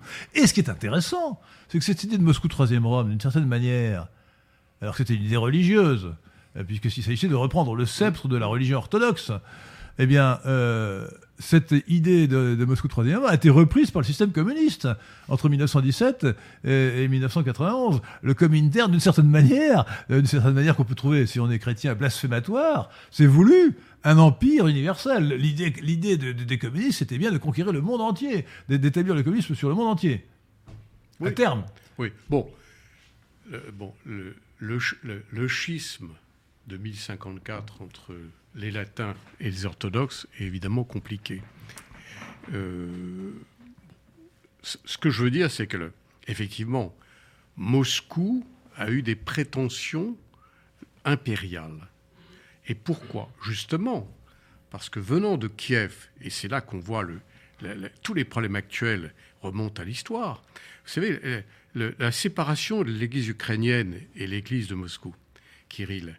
L'Église Tout récent, ça, c'est oui, l'actualité oui, mais, chaude. hein. Oui, mais elle est, elle est chaude, mais elle remonte à, à cette période historique, puisque la- la- l'Église orthodoxe russe est née à Kiev et elle considère qu'on l'a démembrée. Elle avait en quelque sorte sa juridiction religieuse sur l'ensemble de ses territoires et qu'elle forme, bien qu'il y a une autocéphalie, c'est-à-dire que chaque Église est indépendante, il y, a- il y avait une famille orthodoxe et en se séparant, on la démembre. Mais simplement, ce qui est intéressant, on revient à la notion d'empire. La Russie est, amalgame des groupes nationaux différents. C'est que nous, Français, et là on va rebondir là-dessus, c'est passionnant. On a l'État-nation. Vous disiez, il n'y a pas. Voilà, on prétend la France est un État-nation prototype. En Russie, un État national n'existe pas, est quasiment impossible. L'élément russe est prépondérant. La Russie, il y a 163 ethnies différentes. Il y a des finno-ugriens. La- La Russie s'est étendue très vite sur des territoires avec des, avec des religions différentes, puisqu'elle a atteint, euh, elle a atteint des musulmans en prenant Kazan, 1522. Ensuite, les bouddhistes. C'est Catherine II qui a intégré les bouddhistes comme religion officielle. Ensuite, il y avait les catholiques, les protestants, et ainsi de suite. Donc, l'empire, justement, c'est une manière. et- et des juifs, n'oubliez pas. Et juifs, bien sûr. ont Et- joué un rôle considérable dans la révolution bolchevique. Bien hein. sûr, bien sûr. Euh, ils étaient 3% de la population de l'Empire, le premier. C'est important, bien sûr. Oui, mais ils étaient 80% du Politburo de 1917. Oui, un peu, plus- un peu moins. Bon, Ah, euh, Ouais, ouais, ouais. C'est- Ouais, mais regardez, c'est ça l'Empire. Et c'est que la Russie ne pouvait vivre que dans le manteau impérial. Elle n'avait pas d'État national. Autrement, alors, elle n'aurait pas pu dominer l'État. Et effectivement, l'Empire euh, quatrième Rome, c'est là. Troisième Rome. Troisième Rome. Euh, ou elle- quatrième dit- Rome pour les Il n'y en communistes. aurait si pas. Non, non, ils ont dit. Effectivement, ce qui est intéressant, vous avez raison de dire, c'est que la forme impériale, au début, Lénine le critiquait, et il a, il a demandé à, évidemment à Staline, avec les principes de nationalité, ils ont maintenu l'Empire. Euh, euh, de manière anecdotique, enfin, c'est plus qu'anecdotique, au passage, euh, cher Eugène Oui, Berg, euh, je, je- je signale aux auditeurs de Radio Athéna euh, que Lénine était un concentré de cette diversité ethnique Oui. de, de, de la Russie, puisqu'il avait quatre grands-parents comme tout le monde, et ces quatre grands-parents étaient dans l'ordre euh, Tchouvache, Un peu Kal- d'allemand. Kalmouk, juif et allemande. Voilà. Donc, il- en fait, il était classé officiellement comme russe, mais il n'avait pas dans cette ou, très peu semble-t-il ou pas du tout. Les Tchouvaches, c'est une minorité Ouais, euh, ouais. finno-ougrienne, ou ouralienne. hein. Euh, Bah, c'est comme Staline, on dit que géorgien, certains disent qu'il est ossète. Comme, euh, ah bon, je crois qu'il était, il était pur, Non, pur- non, non, pur- non, pur- non, il s'appelait qui est un nom très, très, très géorgien. hein. Non, non, oui, le nom, mais le- les origines, bon, peu importe. C'est comme le fameux metteur en scène euh, Valéry Gergiev, qui, est- qui est à la tête du, du Marinsky, que du Marinsky. Mais ce qui montre... Dougashvili, c'est pourtant un nom typiquement géorgien. Oui, bien sûr, tous les. Mais ce qui Mais tous les noms, les, gens voyez, ont tous un nom qui se termine par on, Julie pour on a commencé à, à parler de l'Empire. Ça montre combien, malgré une idéologie euh, prolétarienne, égalitariste et tout, non impériale, on ne peut pas se débarrasser de la notion Oui, de l'Empire. Comment l'Empire colle à la substance même russe. Puisque, Ah, pour la Russie, oui. oui, Ouais, c'est ouais. ça qui est intéressant. La Russie ne peut pas se concevoir en dehors d'un empire. Et c'est un, un État multinational. Oui, sauf que euh, c'est quand même, c'est que la Russie, c'est comme l'État russe. Oui. Euh, Mais qui s'est étendu et- très vite sur les ru- qui territoires. Qui est russe aujourd'hui, surtout depuis l'effondrement de l'URSS, qui est russe essentiellement, enfin à 80% au moins. hein. 80 oui, mais 80%, euh, et qui, euh, qui impose aux minorités ethniques euh, la suprématie de, de- de l'ethnie russe aujourd'hui. hein. Mmh. Alors, j'en reviens à la France, parce que je voudrais que cette discussion sur, à partir de votre livre, Oui. hein, à la recherche de l'ordre mondial, soit donc centrée sur l'opposition euh, Europe, Empire et Nation dans le rapport avec la recherche d'un nouvel ordre mondial. Alors, pour ce qui est de la France, euh, là, il faut remonter avant 1453, c'est-à-dire avant, avant le début de votre livre, Oui. euh, si j'ose dire, puisque votre livre c'est 1453-1945. Pour ce qui est de la France, la France commence vraiment à être une nation au XIe siècle, mais surtout Oui. elle, elle affirme euh, qu'elle est une nation lorsque les légistes disent expressément le roi est empereur en son royaume. Ce qui veut dire Hum. que, que le roi refuse l'autorité de l'empereur. Alors que théoriquement, pour le, le Saint-Empereur romain germanique, le roi de France avait beau euh, être euh, indépendant en pratique, il était théoriquement soumis à la suprématie euh, du monarque Ce universel. que j'explique d'ailleurs, c'est ce qu'on appelle les régulis. C'est-à-dire que l'empereur était là et les autres, c'était les régulis, c'est les petits rois. Et c'est ce que je disais, Ils n'étaient pas vraiment des souverains. La notion Ouais. de souveraineté, Ils étaient des souverains délégués, en quelque donc pas des souverains. Euh, ils étaient, c'était Eh c'est ce que je, c'est ce que je disais, je répète. C'est- Et, et toute, toute, toute, les- toute l'histoire de France, c'était justement de se détacher de cette notion pour établir sa souveraineté pleine et entière sur un territoire qui a été important, qui a été peuplé, qui a été riche et qui a voulu s'étendre aussi, il faut le dire, et qui s'est étendu. euh. Oui, euh, euh, c'est-à-dire qu'en fait, contrairement à ce que dit un, un journaliste qui se veut penseur de la politique française, que je ne nommerai pas, Mm. Euh, la, la France n'a pas voulu être un, empire, la France a voulu justement être une nation contre l'empire. Euh, depuis depuis depuis le XIe siècle, la, la France s'est affirmée et s'est développée contre la notion d'empire, ce qui, n'a pas empêché d'avoir un empire colonial, mais l'empire colonial c'est pas tout à fait la même chose que l'empire au sens où euh, le mot empire ne s'applique pas de la même manière. Euh, alors il y a eu après 1945 une volonté d'intégrer euh, euh, les colonies comme si c'était la France, l'Algérie c'était la France, comme aujourd'hui on dit la Guadeloupe, la Guadeloupe c'est la France, mais en réalité euh, c'est complètement différent. Euh, L'empire colonial c'était des possessions que la France avait outre-mer. Voilà, ça n'était pas du tout. On va à regarder, on parlait de la Russie, c'est un sujet délicat. Euh, Il y a, il y a, euh, la Russie, simplement, s'est étendue par contiguïté à partir euh, du Cosaque Yermak avec les Stroganov, les fameux, là, ceux qui ont donné le bœuf Stroganov, des, des gens Ah, très riches. Des gens très utiles à l'humanité. oui, vous voyez Eh bien, euh, ils ont conquis la Sibérie.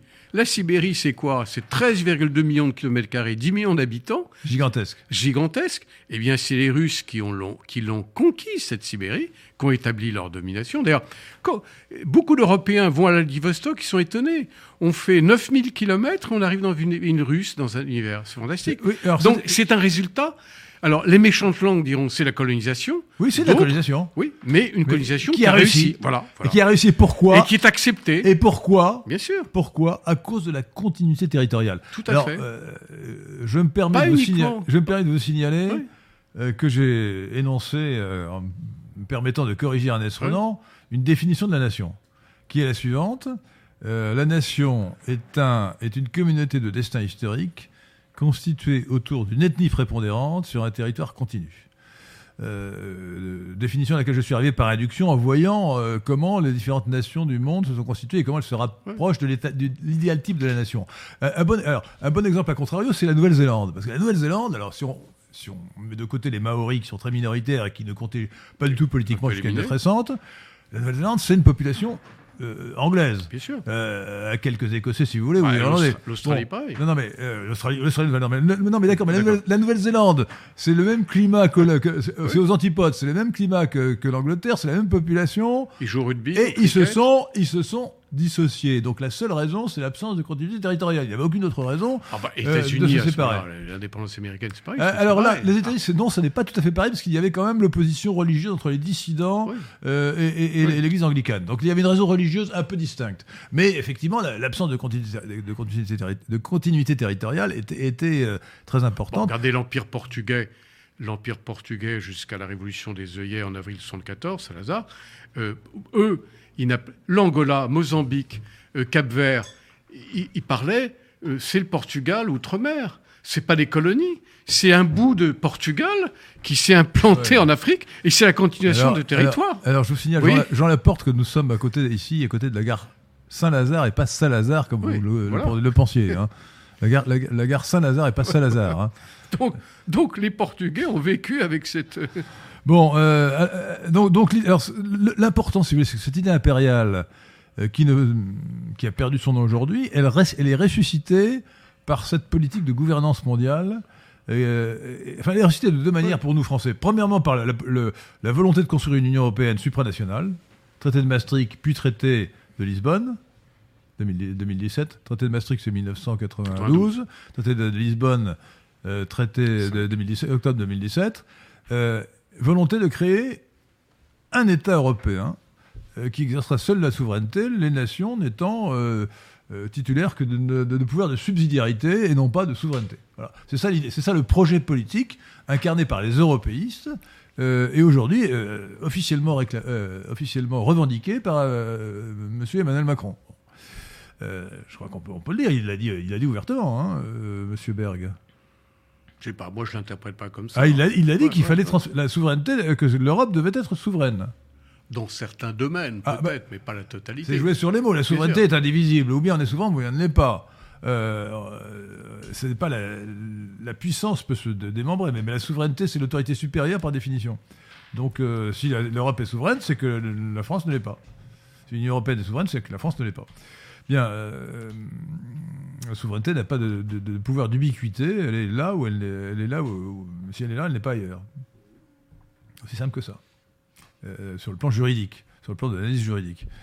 Euh, bah, c'est une notion que Raymond Carré-Malberg Oui, mais- expliquait très bien, sûr, euh, dès mais- 1912 C'est-à-dire dans son livre euh, sur le- euh, la loi expression de la volonté générale. Mais le, le- bon, le cas européen est spécifique parce que les spécialistes bataillent sans arrêt pour savoir. Pour savoir. Par contre, où l'Empire revient, c'est qu'il y, a, euh, y a l'approche turque dont on a parlé, il y a la Russie et il y a, y a la Chine. La Chine aussi a une La Chine a-t-elle une volonté impériale? Elle est plutôt une volonté euh, Non, elle est- nationaliste, nationale. Oui, mais elle a euh, le, elle a, euh, elle n'a pas une volonté impériale territoriale classique, mais elle Ouais. veut consolider son environnement et exercer euh, non pas une domination, mais une forte prépondérance économique sur l'Eurasie. Alors on peut, on peut quand- avec a- la route de la soie, oui. Pas- Euh, oui, mais c'est important, puisqu'elle achète des ports, elle achète des, des aéroports, elle achète des réseaux électriques euh, en Europe centrale, elle essaye de créer des liens, donc elle tisse une toile importante où elle va s'étendre, elle veut quelque sorte dominer économiquement et technologiquement l'Eurasie avant de passer ailleurs.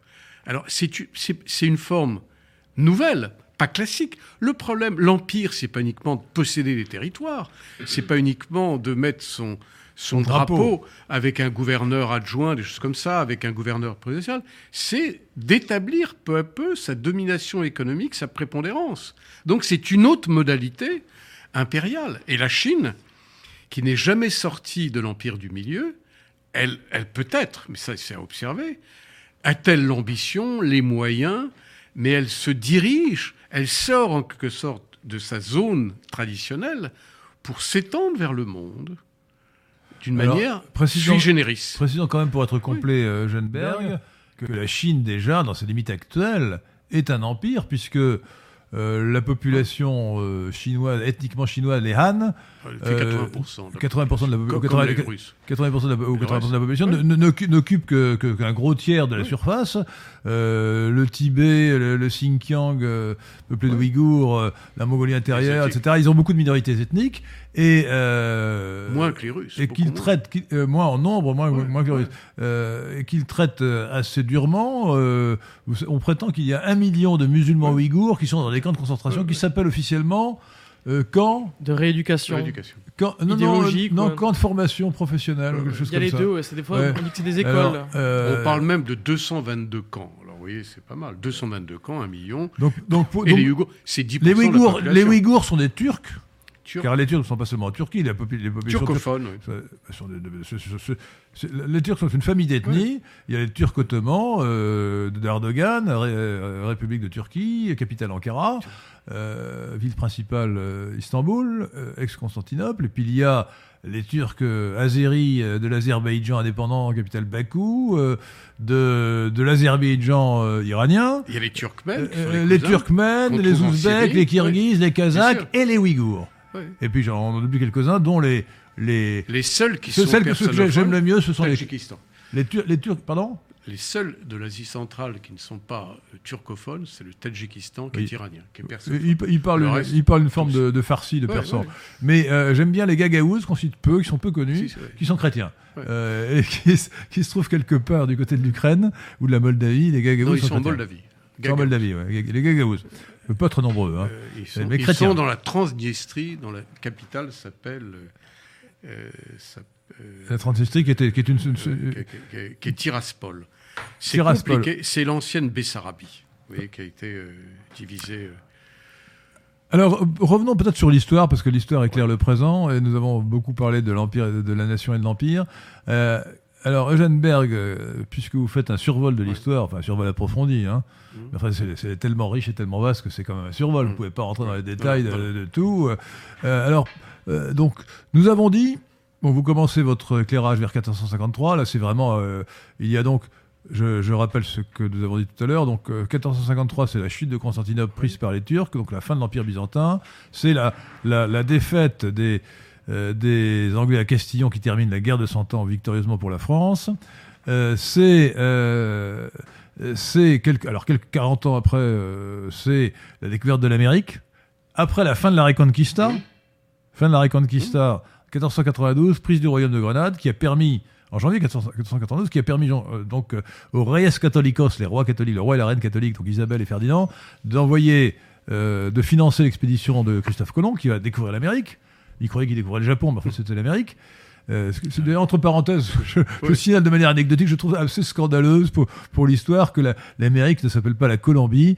Euh, oui, c'est vrai, c'est Amerigo, Amerigo Vespucci Oui, qui a donné son nom au continent. Alors ça, c'est l'église. alors c'est quand même scandaleux. C'est l'école géographique de Nancy. hein, qui- Ah ouais, non mais là, franchement, Eh oui. euh, c'est la, la, la Colombie est un est État très noble, mais enfin c'est toute l'Amérique qui doit Eh s'appeler oui. la Colombie, puisque c'est Colo- c'est Christophe Colomb qui l'a découverte. Bon, passons. Mais au nom Donc, du roi. Au nom du roi. Et, c'est la fin, donc 1492, c'est la fin de la Reconquista, de la Reconquête. Les musulmans sont chassés, sont pas chassés, mais ils sont dominés. Oui. Ils vont être chassés un peu plus tard. Les Juifs sont chassés en 1492, Mmh. euh, expulsés d'Espagne. Ils se convertissent ou ou ils partent.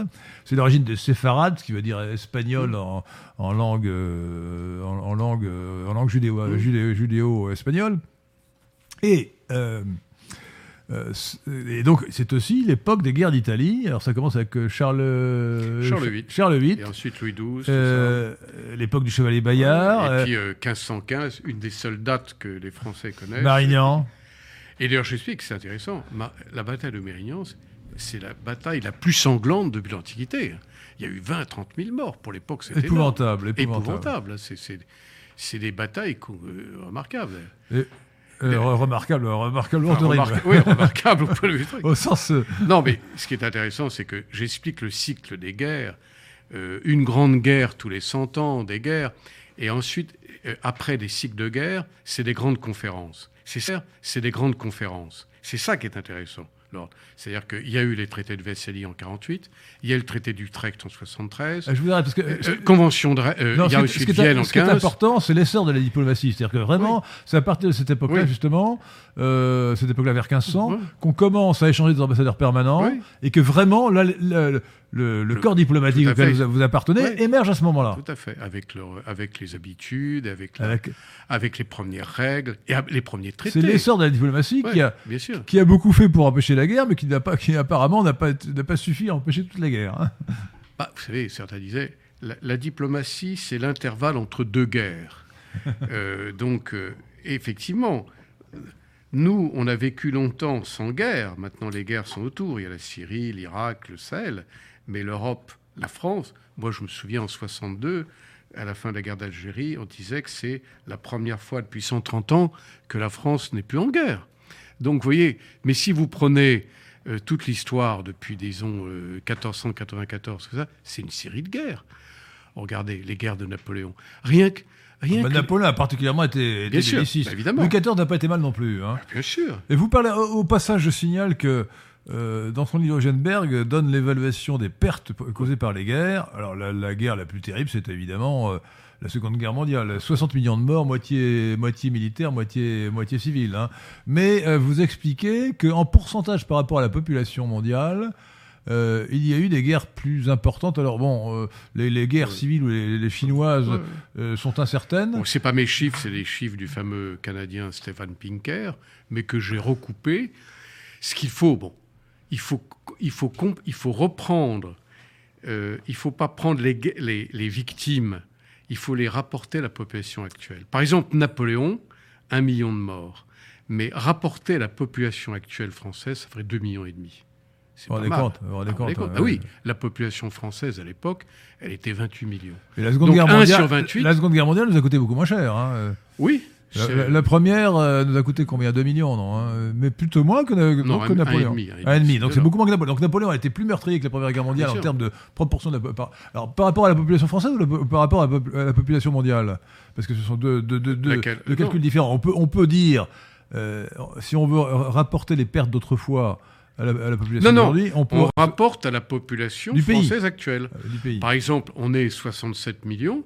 1 million de morts sur 28, c'est comme s'il y avait 2,5 sur 68. Donc Napoléon nous a coûté plus cher Oui. que la guerre de 1814. Eh oui, bien un sûr. million et demi de morts. Mais ça. Euh, et, et- et encore plus évidemment que la Seconde Guerre mondiale, euh, ce qui veut dire à quel point euh, Et regardez, la réputation de Napoléon un, est un pays, discutable. un pays qui m'est cher, c'est la Russie. Par, si on, on enlève la Chine, le bon en avant. La Chine a perdu, euh, la Russie au cours du XXe siècle a perdu 60 millions. Alors, euh, Ce qui est énorme. permettez-moi de faire énorme. Une, voyez, une parenthèse personnelle sur, Oui. euh, sur, sur vous-même, Eugenberg, oui. puisque Mm. vous êtes d'origine russe, mais en fait, votre famille est une famille de barons-baltes. Oui. Euh, alors l'histoire des barons-baltes, enfin l'histoire d'ailleurs des, des, des Ah germano-baltes, c'est une histoire extraordinaire qui a duré 600 ans, hein, Ouais. depuis le, 13e siècle jusqu'au 20e siècle.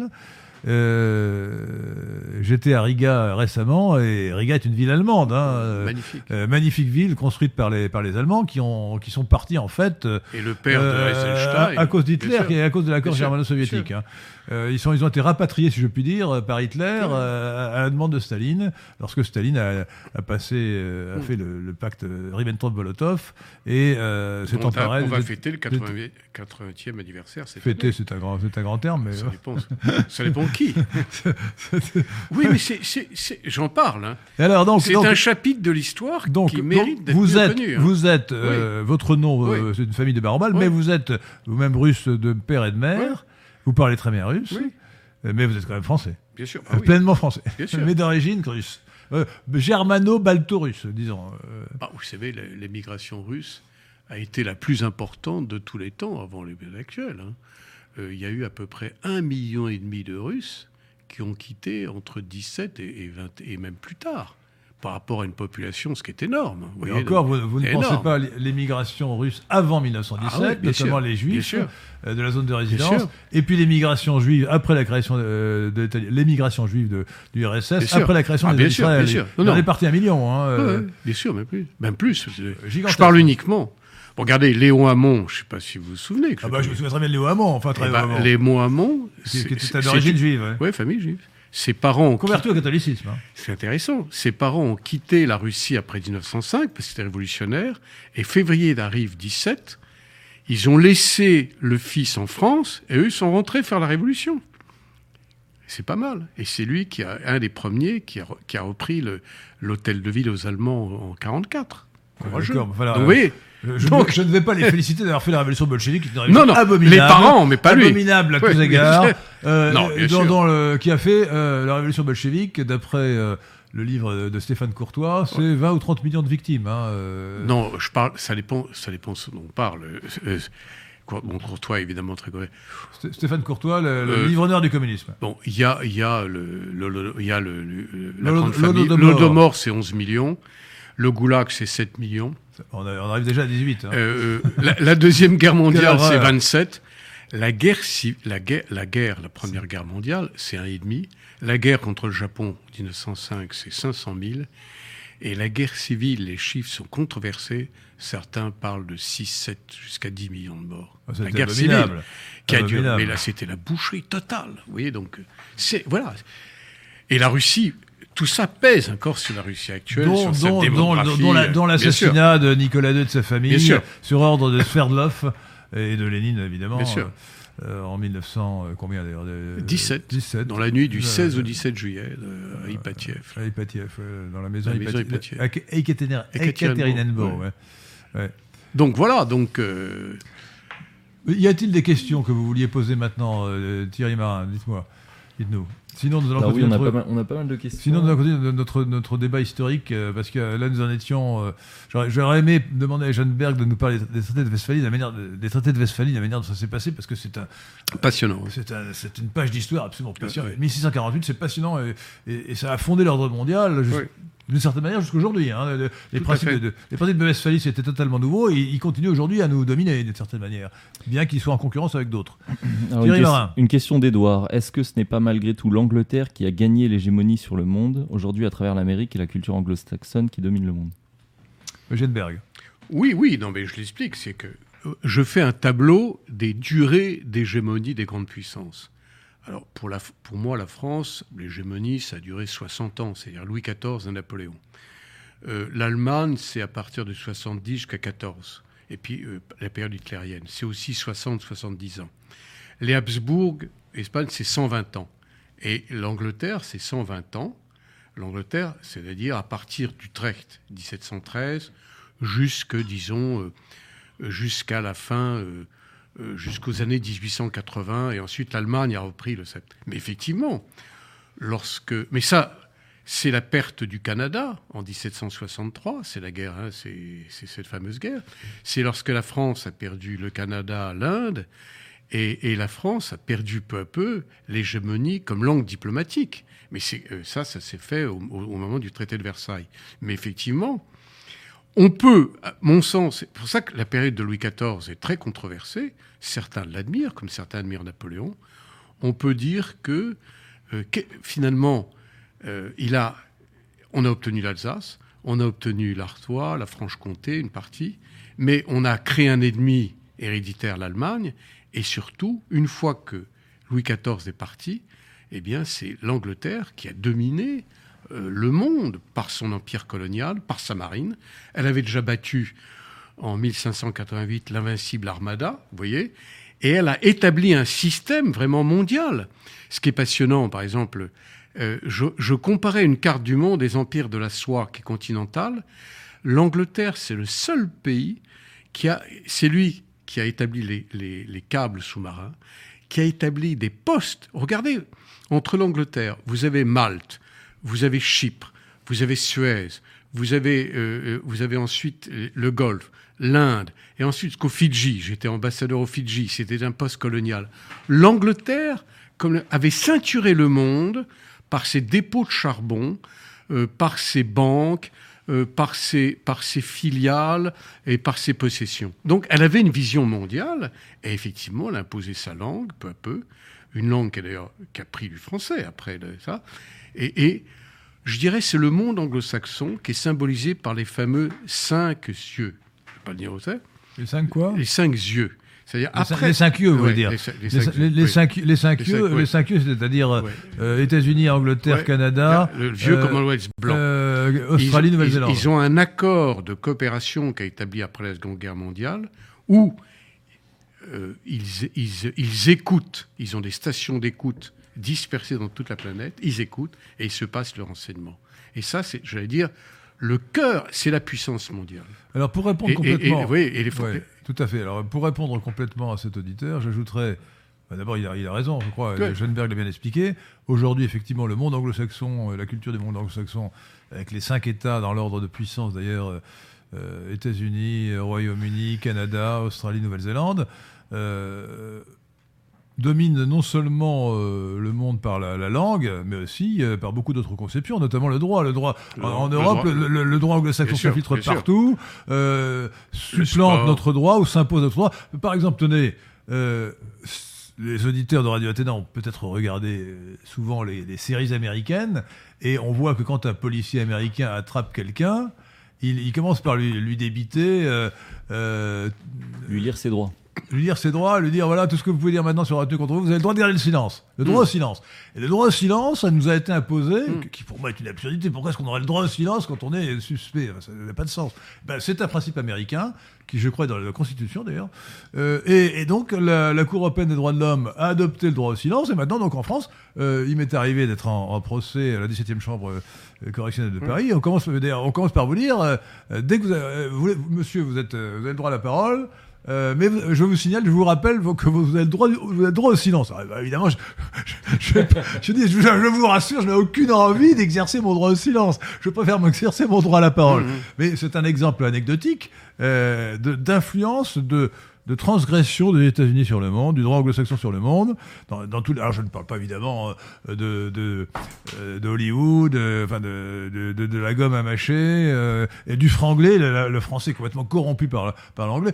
Certainement, beaucoup d'auditeurs de, de Radio Athéna utilisent les réseaux sociaux, ils se croient peut-être obligés, ils ont tort de mettre des, des mots anglais partout. Euh, euh, Jean Laporte, vous ne le faites pas, vous. Hein, vous ne Mhm. mettez jamais de mots anglais. Hein.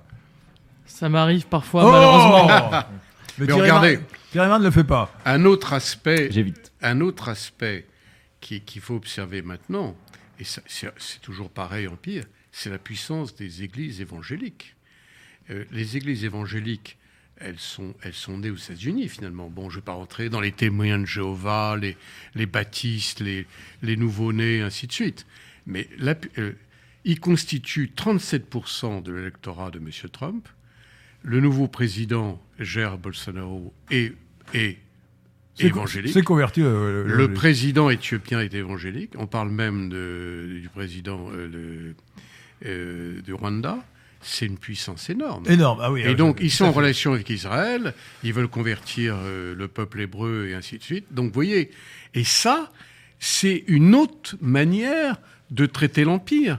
Ce n'est pas un empire territorial, mais c'est un empire religieux euh, qui est très Ouais, puissant. alors là, là, euh, absolument. convertit- Ah, très intéressant. Moi, j'ai vu au Pacifique, on convertit les gens, on les achète, les témoins de Jéhovah. Vous savez, on dit, votre enfant veut aller à l'école Très bien, converti. Non, mais Euh, les, témoins de Jéhovah ne sont pas des évangélistes. hein. Les évangélistes, ce sont des, protestants Bien plus, sûr, plus classiques, plutôt Mais, baptistes. voilà. Donc, c'est une manière. Alors, de- tiens, c'est très intéressant. Effectivement, euh, l'impérialisme américain, ce n'est pas simplement Hollywood, c'est aussi euh, l'impérialisme culturel, euh, américain.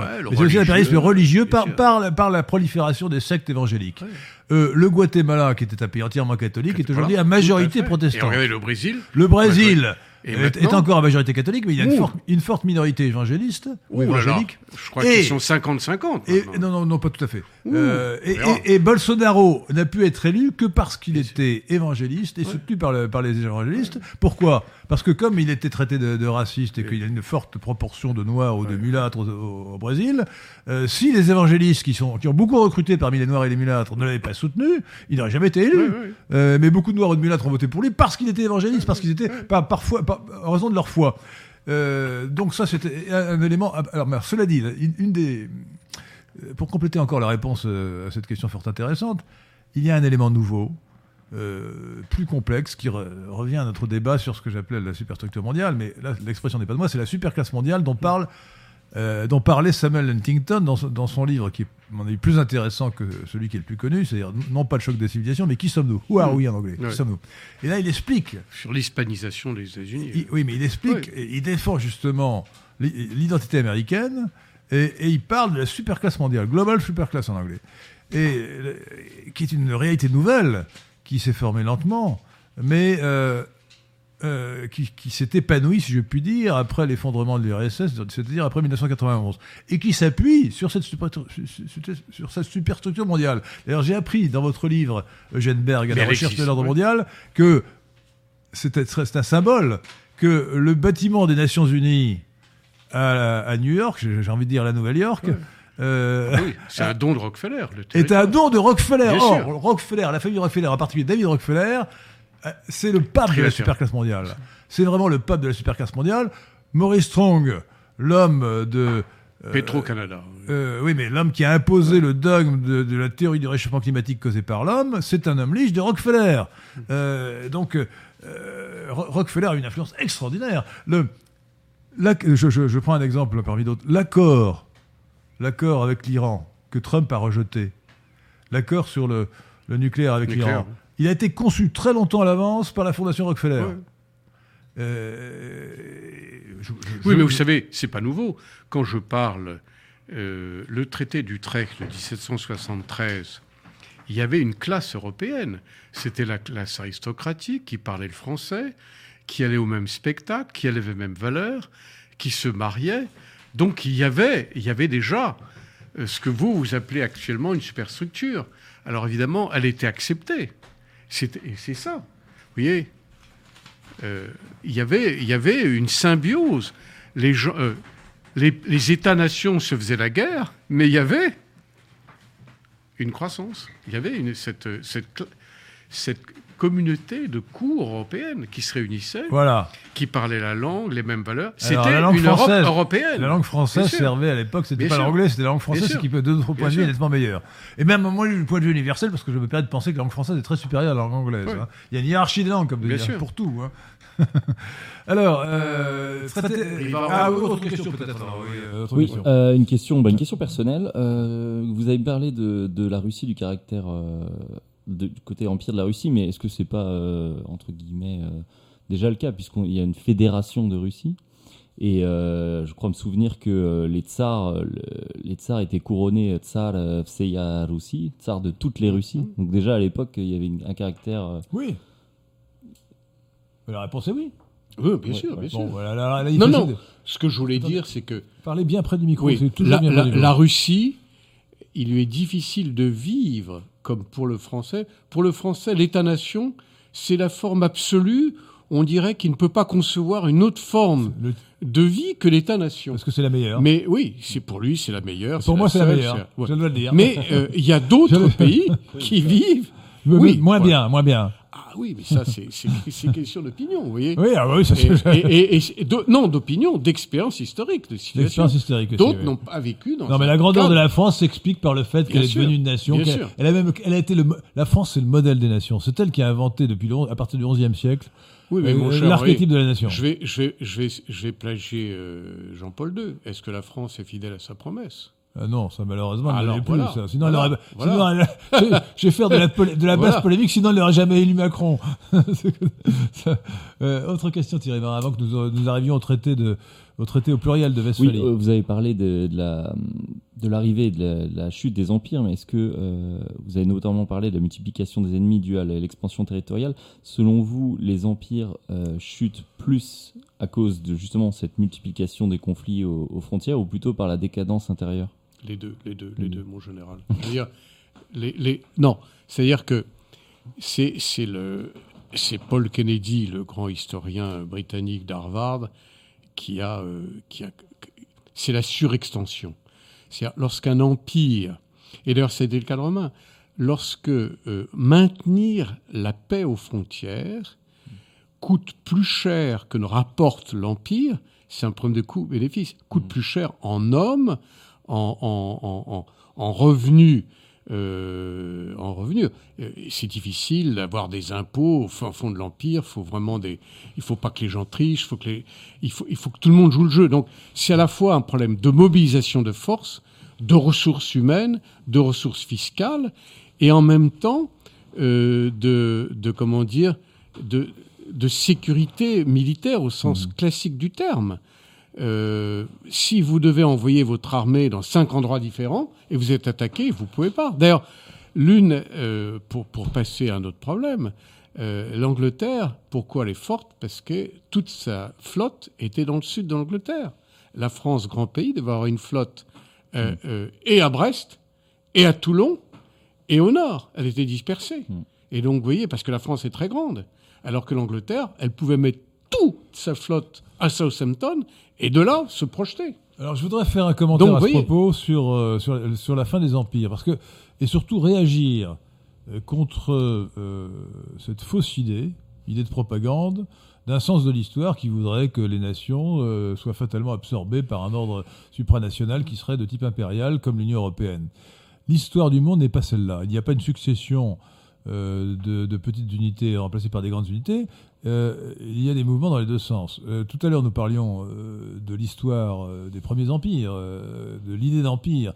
L'empire, l'empire achéménide, évidemment, a remplacé différentes, différentes,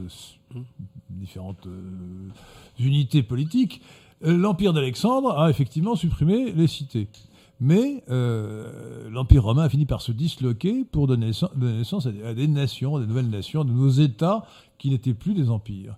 Et puis, ce qui est tout- surtout frappant pour, prendre, pour prendre- considérer l'histoire récente, c'est euh, la dislocation des empires au XXe siècle. Au XXe siècle, qu'avons-nous vu? Sur le continent européen, la dislocation de trois, trois véritables empires et deux micro-empires. Dislocation de l'Empire ottoman, de l'Empire austro-hongrois, de l'Empire soviétique. Et, puis, notamment. euh, Empire ottoman, oui. oui. Empire ottoman, turc, donc Empire, euh, empire russo-soviétique et, et Empire euh, et empire allemand. Et empire allemand. Ah, mais c'est pas vraiment un empire au sens. euh, oh non, c'était, il avait le nom d'empire, mais c'était pas un empire au sens. Euh, ce n'est Oui. pas un, un véritable empire, c'était pas multinational. Bon. Mais Et- l'empereur Guillaume II s'appelait empereur. oui, non, Ah, mais ouais, d'accord, oui. mais peu importe le titre, je parle de Ouais, véritable ouais. empire, c'est-à-dire une autorité qui s'applique à des peuples variés et, et qui est plus ou moins animée par l'idée, euh, l'idée d'empire universel. Euh, le, la Yougoslavie et euh, la Tchécoslovaquie euh, certes- certainement pas animées par l'idée d'empire universel, mais au moins c'était des, des- des empires au sens de unité politique euh, multinationale. Même pour la Tchécoslovaquie, les Tchèques et les Slovaques euh, se considéraient comme deux, peuples- deux peuples différents et ne voulaient pas et n'ont pas voulu rester ensemble. Alors Bien. que les Suisses, trois na- Alors que les Suisses, restés, les, oui, les- les Suisses c'est différent. Les Suisses c'est différent. Oui. et, le- et les Suisses aussi, il y a y des alors gens pour parler du, cas particulier de la Suisse, le- l'histoire du XXe siècle, c'est aussi la sécession euh, de euh, la Finlande, euh, la sécession de la Norvège, la sécession de l'Islande, la sécession de euh, de la de, de l'Irlande, bien Oui. sûr. Quatre, quatre, quatre États nouveaux, lesquels, ou bien quatre États qui se sont séparés, qui sont devenus indépendants, euh, sachant qu'il y a des tentatives de sécession aujourd'hui de l'Écosse, de la Catalogne en particulier, euh, qui sont euh, très sérieuses, qui, sont, qui ont un risque de, réalisation, enfin une probabilité, probabilité de réalisation qui n'est pas du tout nulle. hein. Alors attendez, c'est très intéressant parce que j'ai un chapitre là-dessus. Le nationalisme. Quand l'Italie s'est- fondée, enfin, est allée à l'unité, ensuite grecque, Mazzini, le grand, euh, il, prenait une carte de l'Europe et pour lui, il était contre l'expression de Kleinerstadt, les petits États. Il considérait que seules des entités de 20 à 30 millions d'habitants étaient dignes de former un État. Et après, ça a été balayé au XXe siècle. C'est là la grande nouveauté. C'est que, c'est que maintenant, toute entité qui a une langue, qui a une histoire, un bout de religion, elle, a- elle veut devenir indépendante et constituer un État. Donc on va beaucoup trop loin. Vous voyez, Je sais pas si on va trop loin ou pas, mais en tout cas, en tout ah cas, oui, on euh, va beaucoup trop les loin. empires Le éclatent. balancier. Les empires oui. éclatent. Oui, mais ils éclatent, mais il faudrait qu'ils constituent des entités homogènes et que si on divise jusqu'au bout, on arrive à, à une mosaïque ingérable. Alors, alors je ne sais pas s'il est ingérable. Euh. Et, et, euh, je n'ai pas fini Oui. d'ailleurs pour euh, Oui. parler de cette de dislocation des empires parce qu'il faut il faut pas oublier la dislocation des empires coloniaux. Alors qui avait commencé évidemment au XIXe siècle, euh, mais qui s'est poursuivi et achevé euh, pas, pas- pas achevé, mais enfin qui s'est largement poursuivi euh, au XXe siècle avec la dislocation de l'empire fran- l'empire colonial français, de l'empire colonial britannique, de, l'empire colonial portugais, de l'empire et de ce qui restait de l'empire colonial espagnol. Il ne restait pas grand-chose pour les Espagnols. Le Sahara occidental. Le, le Sahara occidental, qui cause euh, les- la, la Guinée équatoriale, et puis, euh, et puis c'était à peu près tout. voilà. Donc le- les empires coloniaux se sont aussi disloqués. Donc on a eu et, et cette alors pourquoi? Alors il y a une thèse intéressante qui est celle de Jean-Jacques Rosa dans un livre qui s'appelle Le Second XXe siècle.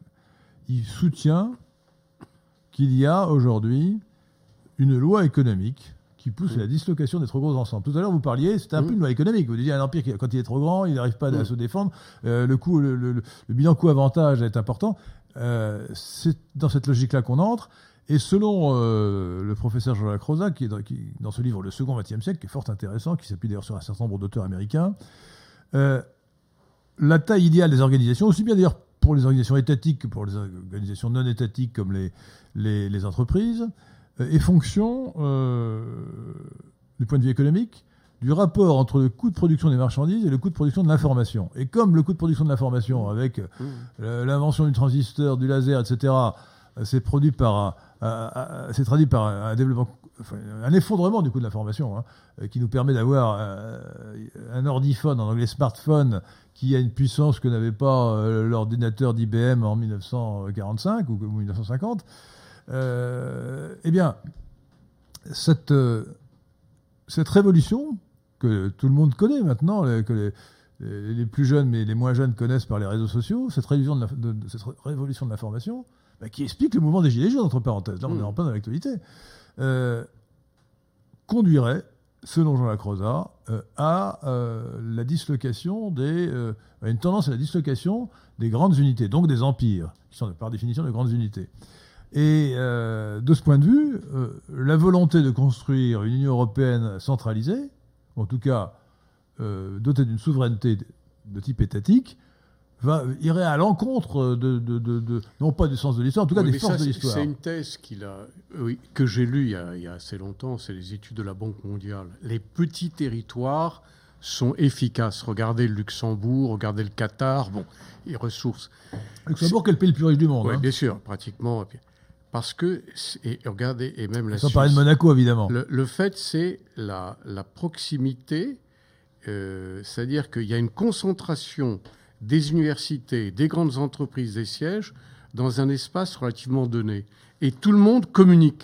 C'est ce qu'on appelle l'effet d'agglomération Ouais. pour les économistes. c'est très important. C'est-à-dire qu'en fait, euh, le marché mondial, c'est le, défaut de la mondialisation, c'est le, le le- marché mondial permet d'échanger des marchandises, mais il n'y a pas la connaissance commune que permet la proximité Oui. géographique, la proximité ethnique, la proximité sociale, la proximité religieuse, la proximité linguistique. L'autre exemple que j'ai connu, puisque j'étais ambassadeur Pacifique et j'avais sept États, j'avais les plus petits États de, l'univers, à part évidemment le Vatican, Monaco.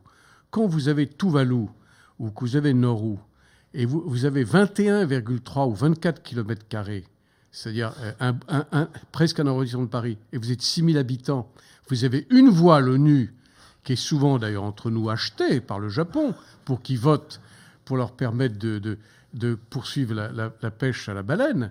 Là, on a été trop loin, vous voyez. Il ne fallait pas donner l'indépendance à des États Mais c'est les Britanniques. qui C'est Oui, ridicule, voilà. ridicule. Et voilà. Mais parce Ridicule. que non, parce qu'il a Il fallait en faire des, des protectorats. là. La formule fait. protectorat Ouais, n'est plus utilisée Oui, aujourd'hui, mais où un État associé sous protectorat. Eh, Mais le but, c'est bah oui, mais comme il y avait une tendance à l'émancipation, le droit de décolonisation, vous voyez, on a pour- poussé très loin l'indépendance. Non, mais pour des micro-États, c'est totalement ridicule. Ouais. Et vous voyez, je vais, anu- je vais certainement amuser les, les- les- les auditeurs ou les Les États qui nous écoutent à, Euh, à ouais. Tonga, Regardez, Tokelau, qui est un État qui est dépendant de Nouvelle-Zélande, il a procédé deux fois à référendum. C'est po- l'é- l'électorat. comment s'appelle cet État? Tokelau.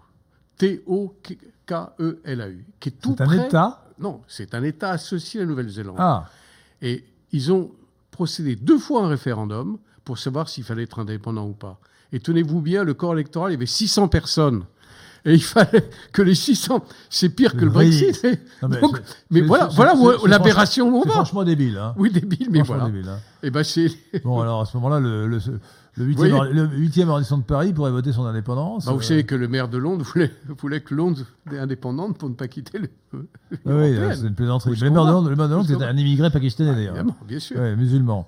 Euh, euh, oh, oh, alors, euh, voyez comme quoi ouais. Mais quand on pousse les choses à l'absurde, euh, Alors, écoutez, il nous reste le temps de parler quand même du traité de Westphalie. Ouais.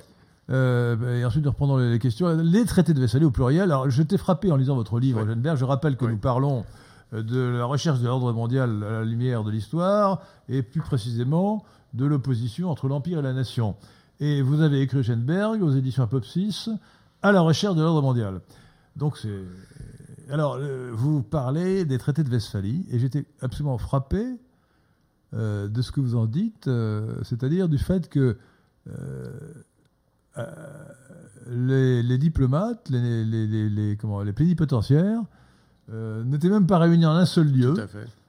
Dans- on- n'imagine pas aujourd'hui une conférence internationale qui, qui ne se soit pas en un lieu déterminé, où tout le monde se réunit dans la même salle, en tout cas dans- autour de la même salle. Et non, euh, là, les protestants étaient d'un côté, ville. euh, les, les catholiques de l'autre, et- il n'y avait pas de. Enfin, ça a été un. Je ne sais pas comment on a pu arriver à autant de traités euh, qui ont eu un tel résultat positif, dans un tel désordre. Bon, il y a eu le. Racontez-nous les, tra- les traités de, les eu- Westphalie. Bon, il y a eu entre. 1600 1648. Hein. Oui, mais ce qui est intéressant avant, il y a eu le, le camp du drap d'or, qui a été entre François Ier et Henri VIII, Angleterre, tout près de, dans- près de Lille. Ça a été aussi l'une des plus grandes ren- rencontres internationales qui a mobilisé pendant une semaine la noblesse, euh, des tournois, enfin une dépense, mais incroyable. Bon, en dehors de ce phénomène, Westphalie, ça a duré près de deux ans et demi. Ça a été la Euh, plus vous grande. dites que le traité de, de- La, la que- conférence, les, du- négociations ont duré deux ans et demi. hein. l'histoire du drap d'or, ça n'a pas, ça n'a pas eu de résultat. Non, fait, non, pas hein. de résultat. Malheureusement, c'est pas de résultat. Mais ça prouve qu'à l'époque, les conférences étaient. Bon. Et Richelieu est mort en En 1640. quelle année le drap d'or d'ailleurs C'était Euh, C'était. euh, Henri VIII, non ouais, non, non, Henri VIII et, et- et François Ier, ça devait être 1523, 27. Ouais. enfin, fallait On est bien avant, bien avant Westphalie. Bien hein. sûr.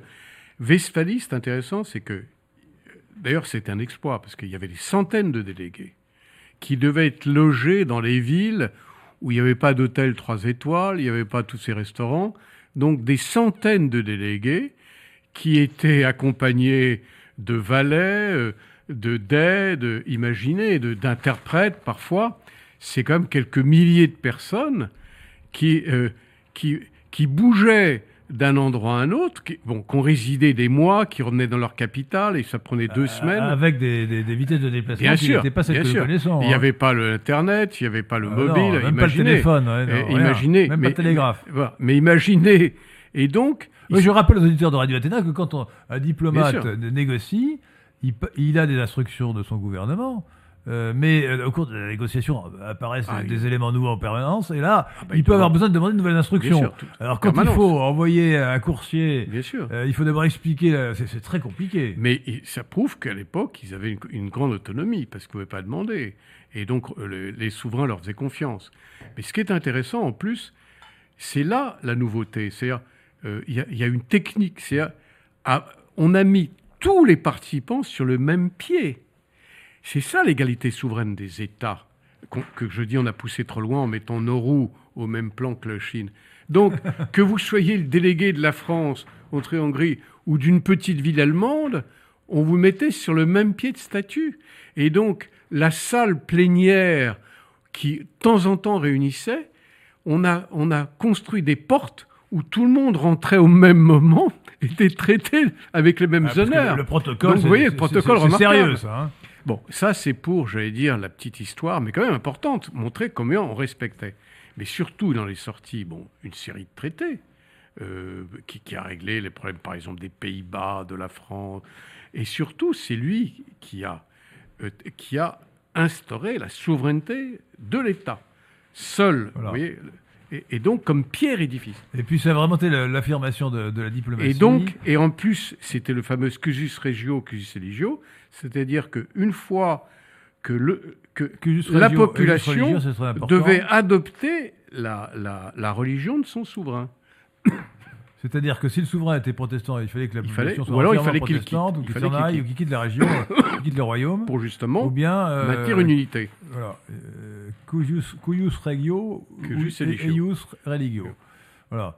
Alors donc, euh, c'est l'essor de la diplomatie, et vous savez, euh, je rappelle, pour détendre un peu l'atmosphère, euh, une anecdote que connaît certainement Eugène Berg, c'est la différence entre un euh, diplomate et une femme du monde. Vous la connaissez, je Ah pense. oui. Euh, tout le monde la connaît. Mais non, oui. Euh, alors, le- le- le- la différence entre la diplomate et la femme du monde, chers auditeurs de, de Radio Téna, c'est que quand un diplomate dit oui, ça veut dire peut-être. Quand un, diplomate dit peut-être, ça veut dire non. Quand un diplomate dit non, ce n'est pas un diplomate. Mais quand une femme du monde dit non, ça veut dire peut-être. Hmm. Quand une femme du monde dit peut-être, ça veut dire oui. Quand une femme du monde dit oui, ce n'est pas une femme du monde. Et alors on ajoute, on complique l'histoire en ajoutant la différence entre une femme du monde, un, un diplomate, une femme du monde et un militaire. Quand un militaire dit oui, ça veut dire oui. Quand un militaire dit non, ça veut dire non. Quand un militaire dit peut-être, ce n'est pas un militaire. voilà, revenons à, des sujets plus sérieux, mais encore celui-là, ça montre un peu ce que c'est que la diplomatie Ah, quand même. hein. euh, C'est anecdotique, mais ça montre que le diplomate, il ne veut pas offenser. Euh, il négocie sans offenser. en respect- Et, et vous montrez très bien que. euh, Vous avez la pratique de la diplomatie, hein, vous la connaissez bien. Et vous montrez très bien comment cette diplomatie. comment D'abord, la- l'apparition du corps des diplomates à partir du, XVIe siècle, hein, et, et puis euh, la construction des usages diplomatiques au fil des siècles. Hein, euh, euh, D'ailleurs, je cite les, les non, parlez mémoires- bien dans le micro en permanence. Oui, pardon, je cite les, les, les, les, mémoires d'un Parlez bien dans le micro. d'un nombre d'ambassadeurs, vous savez, Oui, vous Malheureux- des références très précises. oui, très précises. Et puis regardez, Balthazar Garcian, le traité du courtisan. Donc, quand- euh, malheureusement, c'est pas enseigné, et euh, je trouve que les jeunes diplomates, on devrait leur, euh, pas leur infliger, mais leur, ouais. conseiller quelques lectures fondamentales, ils apprendraient énormément. Bah, qu'ils lisent, comment- ils lisent votre Ouais, livre et ensuite sûr. les références qui s'y trouvent. Exactement, hein. exactement. Il y, aura, il y aura énormément de choses. quoi. Donc la- L'art de la l'art de la diplomatie. c'est à la fois- c'est plutôt un esprit de, finesse plutôt que. Alors, la, la- la décadence actuelle de la diplomatie, euh, que c'est justement dû à la, rapi- la rapidité des communications, ce qui fait que la tendance, en France notamment, c'est de confier à des gens qui ne sont pas des diplomates le soin de prendre des décisions euh, compliquées euh, sur des sujets euh, diplomatiques. Et, et l'ambassadeur reçoit des instructions euh, d'un- chargé de mission de l'Élysée euh, qui court-circuite le ministère des Affaires étrangères, euh, parce que c'est comme ça que ça se passe aujourd'hui. Hein. Euh, la concentration des pouvoirs est telle que euh, les, les conseillers du président de la République, et ça ne date pas de Macron, ont tendance à envoyer des ordres directement euh, en court-circuitant le ministère des Affaires étrangères, en court- en court-circuitant le, Premier ministre, euh, aux ambassadeurs, etc., euh, et, euh, sur des sujets qu'ils connaissent mal, et qui ils tranchent de sujets complexes sans avoir les nuances que permet la pratique de la diplomatie et la pratique du pays où on exerce son métier de diplomate. Qu'en pensez-vous? bah oui, c'est évident, ça c'est bien. Mais c'est mal connu, hein bon, c'est méconnu. on s'est beaucoup interrogé, et moi-même au départ, savoir si, du fait que les chefs d'État se réunissent d'une manière aussi fréquente, Ce téléphone aussi. ce téléphone, est-ce que les ambassades restent utiles? Bah oui, Oui, elle reste utiles. utile, bien sûr. Il faut, il faut les, les, les, les rendre efficaces, il faut les concentrer, euh, moyen. Mais il est évident que euh, pas deux voy- c'est pas deux jours euh, dans un voyage officiel qui permettent de connaître le pays. Un ambassadeur observe, regarde, a des liens avec la communauté, il soutient les affaires. Il faut un observateur en permanence. Et, en même temps, c'est beaucoup plus dangereux qu'on ne le pense. Des collègues euh, ont été blessés, d'autres ont été tués. euh, euh, au, Congo, au Vietnam, et ainsi de suite. Donc, c'est un, un métier, bon, il y a eu qui ont été pris en otage, donc c'est un métier qui est difficile. Simplement, en ce moment, on assiste à une réduction des budgets du Quai qui a perdu par 30% en 10 ans, alors que la Chine, dont on citait, la France avait le deuxième réseau diplomatique dans le monde, maintenant elle est passée au troisième rang. Et on se demande si à ce rythme, si elle va maintenir ce rang. Mais, et la Chine développe son budget des affaires étrangères, plus les, le réseau Confucius, qui sont les instituts français euh, pour, les, pour les Chinois, il a une expansion de 15% par an. Donc les Chinois se mondialisent à une vitesse grand V et emploient tous les moyens. Et nous, on est évidemment sur le retrait. Euh, oui, est-ce que, vra- notre sujet, c'est vraiment le- l'expansion de la Chine? La Chine menace Oui. les États-Unis, peut-être, probablement. euh, elle pourrait menacer la Russie, bien que la Russie a plutôt tendance à s'entendre avec elle. La Chine est très loin de nous. Et euh, Non, je compare à- simplement. À, à part évidemment des, des, des- des menaces commerciales qui sont, qui sont probables, hein, et même certaines, l'espionnage industriel en particulier que les Chinois développent de manière absolument invraisemblable. Ben, Jean Laporte, vous connaissez bien la Chine, vous y avez été. Oui. hein. Euh, et donc, euh, euh, je ne suis pas sûr que pour nous, Français, nous ayons tellement à craindre de la Chine, honnêtement. Euh, si la Chine rééquilibre, euh, s'oppose un peu à l'impérialisme américain et met des freins à l'impérialisme américain, ben, ça n'est pas forcément plus mal, non c'est une, pensez-vous, que- Jean c'est une- Laporte c'est une question complexe. Euh, toutes, les, toutes les questions Oui, sont complexes. Alors là, écoutez, alors là, pour avoir été sur place, je peux dire que le, le- le développement est encore euh, assez impressionnant euh, quotidiennement. Euh, quant à ce que vous venez de dire, euh, je, je sais pas si un- s'ils vont déjà, enfin, s'ils mettaient un stop à l'impérialisme américain, stop. un arrêt, euh, Un s'ils arrêt. arrêtaient le, le- Parce que là, vous, là, l'impérialisme vous avez, américain, vous avez une pièce pour le cochon, parce que stop, c'est un mot anglais. je la mettrais. Euh, Non, mais le stop, on le voit dans les. Dans Bah, les- euh, c'est un, euh, c'est un vilain, vilain anglicisme. hein. Je, on le mais, voit euh, dans des je- panneaux. je voudrais de tenir l'ingénieur des ponts des chaussées qui a choisi de mettre des panneaux stop partout Voilà, voilà, pour l'étrangler de mes mains. Parce que franchement, euh, non, mais attendez, c'est- en français on dit arrêt ou halt, on dit Il pas y a- stop. Il y a d'un côté ce qu'on voit quand on est sur place, qui est une, une évolution, une croissance énorme, mais en même temps, on- moi je n'étais que dans les villes. Vous avez, et c'est Oui, le village Potemkin. hein. La euh, Chine, c'est 9, 9 millions de kilomètres carrés, vous n'êtes oui. pas allé dans un endroit reculé. c'est- hein. vrai. Vous avez vu Shanghai. les, hein. endroits reculés, les endroits reculés sont, euh, sont euh, très peu développés. Et on peut voir d'ailleurs les différences de PIB. C'est-à-dire que Shanghai a un PIB plutôt équivalent Officiel. Officiel à la, Divisé par pi. À la France. Je- franchement, je ne sais pas. Mais en tout Moi, cas, il y, je- a des moi, moi, je sais, je vous dis. il y a des régions de Chine, en tout cas, qui ont, euh, donc des régions entières qui ont un PIB. euh, Ah oui, je sais pas, je sais Bon. pas à quoi c'est équivalent À- comme pays, mais. à euh, 20, à 20, oui, des rapports de 1 à 10 à 1 à 15. Oui. Oui, ça, c'est du, c'est du 8000 dollars par an. euh, Thierry, Thierry Marin, euh, passons maintenant aux questions des auditeurs de Radio Athéna. Pour Eugène Berg et moi-même, Henri Delesquin. Alors, une autre question euh, pour Eugène une question de D1 Après deux ans à Saint-Pétersbourg, je vois clairement les prémices du féminisme, progressisme, véganisme, etc. L'invité pense-t-il Véganisme, Véganisme. L'invité pense-t-il que la Russie s'occidentalise? Dans le mauvais sens du terme. Bah, occidentaliste, vous savez, c'est l'é- l'éternel débat euh, qui remonte à Pierre le Grand entre les slavophiles et les occidentalistes. La Russie est-elle européenne, est-elle asiatique? Elle est eurasiatique, elle est un mélange des deux. Mais il est vrai que le fondement de sa culture reste européenne. Européenne, c'est-à-dire la religion, euh, la culture, le, théâtre, la littérature. Elle a longtemps. Alors, simplement, elle se modernise, elle s'américanise dans le, pas le meilleur sens du terme. Bon, pornographie et, euh, pornographie, spectacle. Moi qui regarde souvent, et, c'est là qu'on voit que la Russie reste attachée aux valeurs familiales. Elle reste attachée aux valeurs culturelles. Euh, c'est pas honteux d'être nationaliste, d'être patriote en Russie. Moi qui écoute Poutine, on a l'impression que tout le monde, même les opposants, ils font partie d'une grande famille. Chez nous, c'est presque la guerre civile permanente. Excusez-moi de parler ça. Je parle même pas du mouvement des Gilets jaunes. On a, on a une espèce de tension, tandis qu'en Russie, avec toutes les épreuves qu'ils ont, par lesquelles ils sont passés, il y a cette volonté. Et il y a un conservatisme. Il y a un conservatisme, c'est vrai, mais dans, dans le sens profond du terme. Ils renouent avec leurs valeurs. Euh, par exemple, j'ai, euh, il y a eu le, dixième anniversaire de l'accession de Kirill le métropolite. Eh bien, imaginez l'archevêque de Paris avec le président de la République à côté, euh, avec toutes les autorités religieuses, main dans la main, c'est impensable.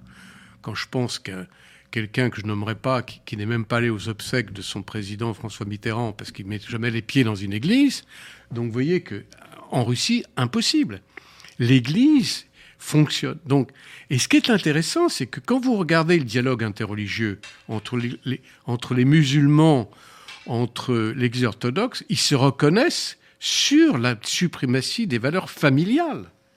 Ils sont contre les mariages, contre la gestation pour autrui. Contre les mariages homosexuels, Euh, je veux dire. ouais. Oui, ainsi de suite. Pas- pas donc, contre le mariage. là, non, non, contre bah, euh, je, je serais prudent là-dessus.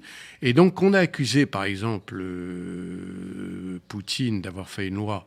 Ils ne ils sont, ils sont pas contre l'homosexualité, ils sont contre la propagande en direction des mineurs, ce qui est différent.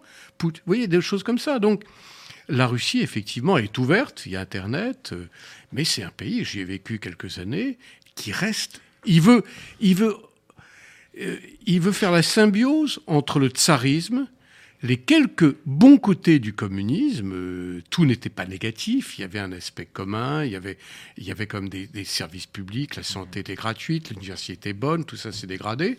Donc les quelques miettes intéressantes du communisme, du socialisme, dans le sens non répressif du terme, non idéologique, donc le tsarisme, une partie du communisme, et la Russie actuelle. Et cette symbiose, je l'explique, est lente, elle est difficile. Euh, il y a eu tellement de traumatismes qu'on ne peut pas redresser un pays comme la Russie. On peut le détruire en six mois ou en un an. Il faut une génération pour le construire, le reconstruire. Et la Russie traverse cette mue. Elle est très intéressante. Et je suis toujours frappé par la manière unilatérale, tronquée de, de de d'une presse vis-à-vis de la Russie, qui prend quelques événements et qui la grossit à la loupe. Ils ne connaissent pas le pays, ils ne connaissent pas la culture, la langue, la danse. C'est très riche. C'est ça qu'il faut montrer. Alors la Russie bouge comme tout le monde. Elle a un problème de population, elle s'ouvre, mais elle est, créatrice. Elle a, elle a, un cinéma. Il y, aura un festival euh, du film russe là, euh, dans le Grand Action au mois, de, mars. Elle est vivante, il y a de la peinture, il y a du théâtre, il y a du cinéma, il y a, aussi de, de l'architecture qui se développe. Donc c'est un pays qui bouge. Simplement, il est peu peuplé. Donc à mon sens, il ne représente pas une menace.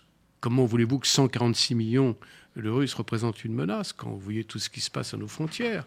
Donc arrêtons cette guerre civile euh, euh, qui nous oppose occidentaux à la Russie pour établir vraiment des ponts, une coopération avec la Russie. C'est ma conviction. Est-ce qu'on y arrivera ou pas? C'est le problème. Eugène Berg, oui. euh, vous avez. Et je suis très franc. Vous avez écrit un livre oui. qui est une référence. Oui. La Russie pour les nuls. Oui. Aux éditions First. Oui. Oui. First. First. First. 2016. La Russie Près de 500 pages. Oui. La Russie pour les nuls. Donc si vous voulez tout savoir sur la Russie. Et pas Alors, que pour les nuls. Hein. Permettez-moi. Oui, non, mais bien ça, sûr. C'est le titre bien de sûr. la collection. Non, non. Euh, mais, mais, en général, c'est très savant. Hein. Euh, on m'a donné pour Noël le vin pour les nuls. Ben, je peux vous dire le vin est très bon. C'est sacrément savant. C'est sacrément savant. Hein. Alors, euh, pour ce qui est de l'identité de la Russie, vous avez dit qu'il y avait deux écoles. Non, il y en a trois. Il y a non seulement les slavophiles et les occidentalistes, mais une, troisième, une troisième école, c'est les eurasistes ou eurasianistes, euh, dont le grand Trubetskoy, le grand linguiste Trubetskoy, était un, un, un représentant. Euh, Aujourd'hui. Mais la, donc la, la théorie euh, eurasianiste, qui me paraît la, la, plus juste pour définir l'identité de la Russie, mais personnellement, c'est euh, celle de Trubetskoy, consiste à dire non, la Russie, c'est original, euh, elle ne peut pas renier évidemment, elle est slave, mais elle ne peut pas renier ses origines partiellement tatars, c'est-à-dire turques. Elle est une symbiose, en fait, euh, de, de, turco, turco, turco-slave. Et, ce qui veut dire qu'elle n'appartient pas à l'Occident, bien qu'elle ait été, depuis Pierre, Pierre, Pierre le Grand, fortement occidentalisée notamment grâce à l'action ouais. des barons baltes, qui ont énormément joué pour cela. Ils sont venus un peu plus tard. Mais, mais euh, non, mais après, après, d'accord. Euh, ils, ils, ont, euh, ils ont participé. Euh, les Allemands étaient jusqu'en 1914 jouaient un rôle considérable dans l'administration euh, tsariste, hein, considérable. Enfin, les Allemands, les, les, les Russes d'origine allemande, d'ethnie allemande. 30%, 30 des professeurs d'université avant la Révolution étaient d'origine balto-allemande. Voilà. Non, mais Euh, la- la- attendez, donc je termine. Je termine. Oui. Donc, donc d'après cette thèse Oui. eurasianiste ou eurasiste, euh, la Russie est originale. Elle ne se. Oui, mais je- je- elle est slave sans. j'en ai parlé tout à l'heure. Euh, hein. mais elle n'est pas occidentale, bien qu'elle soit proche de l'Occident, très proche de l'Occident, certes, elle, mais, et, et, et elle, est, euh, elle a aussi des éléments communs avec les Turcs. Alors, il y a, il y a Goumiliev, qui est un homme intéressant, qui a fait du goulag. Il est le fils d'un grand poète, Goumiliev, qui a été, qui a été fusillé par les soviétiques et qui a été l'amant de Anna, enfin l'amant ou le mari de Anna Akhmatov, qui est la plus grande poétesse russe du XXe siècle, qui est remarquable. Remarquable. J'espère qu'elle lui a écrit des beaux poèmes d'amour. Ah oui, très beau. Et donc lui fait une thèse. Vous savez, le, le- la génétique des populations depuis Hitler, on n'aime pas beaucoup chez nous. On n'a pas de statistiques ethniques comme vous savez. Tandis que lui, il a, il a une thèse intéressante. C'est la lutte entre la forêt et la steppe. Alors pour un Français, pour un Normand, un Breton, excusez-moi, je respecte ça, c'est loin. Mais les combats des empires dont elle est, c'était les Mongols, c'était les gens des steppes, les cavaliers contre les sédentaires. Et la Russie, cette confrontation entre la forêt Et la steppe, c'est sur le sol russe que ça s'est passé. Ça a duré trois siècles. La Russie a servi quelquefois de, barrière Autrement, les Mongols sont arrivés jusqu'en Hongrie. avant les Mongols, il y a eu les Khazars, il y a eu les. Oui, oui, non, mais pas autant que les Mongols, bien sûr. Les eu... bien sûr, oui, mais pas. Oui, suite, bien sûr, il y a eu les. Mais ça, les, les, les d'Attila, Bien sûr, bien sûr. Bien avant. Mais voilà, donc, donc la Russie, la Russie est la symbiose ethnique de ces deux. Voilà. Et c'est intéressant parce symbiose. que c'est des vastes espaces. Et pourquoi la langue russe est très riche, très intéressante?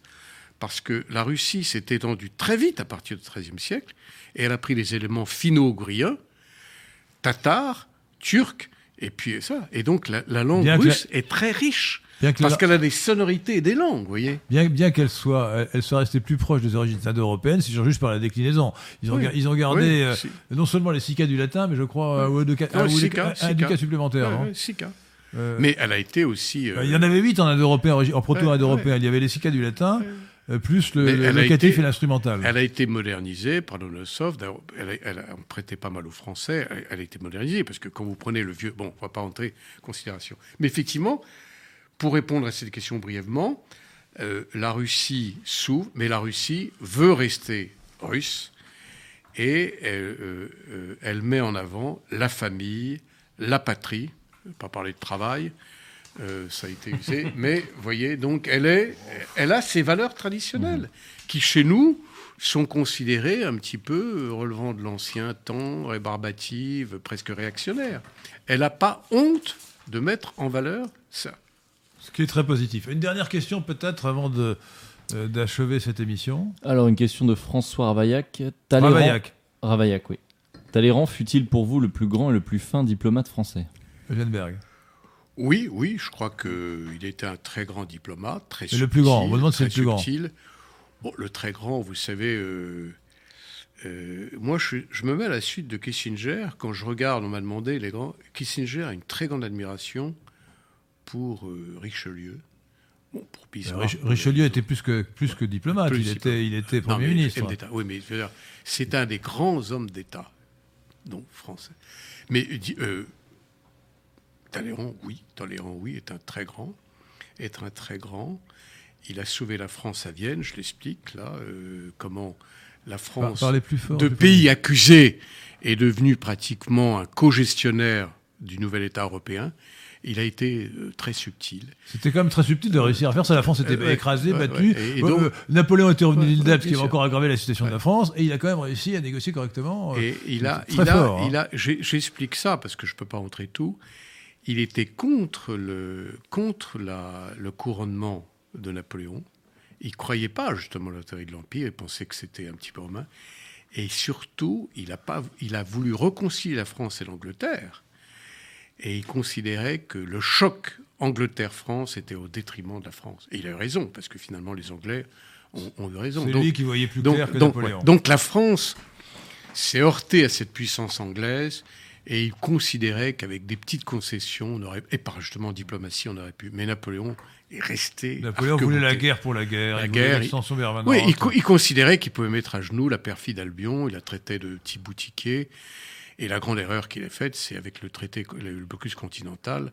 Bon, y a, la grande alliance avec Alexandre Ier n'a pas eu lieu. Il a fait d'autres erreurs. ainsi de hein. suite, bien sûr. Donc voilà, Talleyrand est un très grand diplomate. Donc peut-être pas le plus grand, puisqu'il y en a d'autres qui sont, il y en a eu d'autres qui furent très grands, notamment Richelieu, bien entendu. Euh, euh, euh, Mais quand vous lisez ses mémoires, c'est remarquable, c'est mm. très bien écrit, c'est d'une subtilité. Par exemple, j'ai lu les mémoires lorsqu'il était, il était à, à, Iéna en 1806 avec Napoléon, mais il y, a, 30 pages sur un événement qui a duré quelques jours. Donc il y a, il y a une, une, maestra et une connaissance de la diplomatie.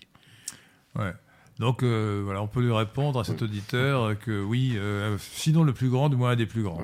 Mais il verra dans le donc nous allons finir par là. Il verra dans le livre de Genberg qu'il y a d'autres diplomates qui ont pu, euh, qui méritent de susciter l'admiration de, de, la France. Même sous la Troisième République d'ailleurs, hein. ce sera l'objet de, votre livre. Bah, il y a par exemple, je cite quelqu'un qui n'est pas connu, c'est Calonne, qui était un ambassadeur, qui était un ministre des Affaires étrangères de Louis XIV, il était remarquable. Il est un peu connu quand même. Il est connu quand même. Oui, oui. bon, remarquable. Et Vergène aussi. Vergène. Vergène, c'est plus discutable. Parce que là, là, Vergène, bon. C'est euh, votre point de vue, mais Vergène, c'est. C'est lui qui a reconcilié la France avec les Habsbourg. Le traité de Versailles 1756, c'était prémonitoire. Quoi. Oui, c'est. Oui, enfin bon. Euh, alors, Eugène Berg, à la recherche de l'ordre mondial, aux éditions Apopsy. Donc, vous, ah. aurez, euh, vous aurez beaucoup d'informations euh, sur l'histoire de France, l'histoire de l'Europe, l'histoire du monde, dans la perspective de oui. Vous voulez pas dire deux mots sur l'ambassadeur de France en Italie qui a été rappelé ah par Macron euh, Voilà, alors effectivement, moi, moi, moi je veux bien, mais je, préfère que Berg. Voilà, donc euh, que pensez-vous, Berg, de cet événement d'actualité euh, Donc, Monsieur Macron, le président Macron avait qualifié le, gouvernement, le nouveau gouvernement italien de lèpre populiste et d'une manière effectivement peu conforme aux usages diplomatiques ce gouvernement lui a rendu la main de sa pièce lorsque Di Maio, euh, vice-président du gouvernement italien, est venu en France euh, pour parlementer avec euh, des gilets jaunes particulièrement remontés contre Macron. donc il y a eu de part et d'autre ingérence dans la vie intérieure de l'autre pays. Qu'en pensez-vous, bah, ça prouve, ça prouve malheureusement, enfin, les tensions énormes qui a actuellement au sein de l'Union européenne, surtout entre les États fondateurs. Quoi. Intervention, c'est difficile. Qualifier, euh, critiquer la ligne politique euh, d'un autre gouvernement, c'est pas très sympathique, mais c'est autre chose que de venir parler avec des opposants. Je ne pense pas qu'un ministre français soit allé en Italie soutenir tel euh, opposant au gouvernement actuel. Donc on ne peut pas le mettre sur le même pied. Mais au-delà de ça, ça prouve qu'entre les deux sœurs latines, euh, il y a un mécontentement historique profond qui remonte au plus profond de l'histoire. Au guerre d'Italie. oui, enfin au moins à Mussolini. Donc l'Italie a toujours mal vécu le fait qu'elle était considérée comme un État de deuxième zone. Euh, et qu'on ne l'ait pas consulté sur les affaires euh, libyennes. Je rappelle, c'est une ancienne colonie italienne. Donc là aussi, la diplomatie française a peut-être manqué d'ouverture. Bon, sur, sur le, problème migratoire, bon, on leur a demandé d'accepter tous les migrants et chez nous, on les accepte pas. C'est quand même pas oh, très. Nous en acceptons beaucoup trop. Oui, hein. enfin, par rapport à eux, c'est pas grand-chose. Bah oui, ils sont en première ligne. Oui, mais ils, ont tout le monde hein, et ils sont moins équipés. Et puis trois, par exemple, euh, ils font partie d'un petit groupe, ça c'est pour les spécialistes, des gens qui ne sont pas membres permanents du Conseil de sécurité.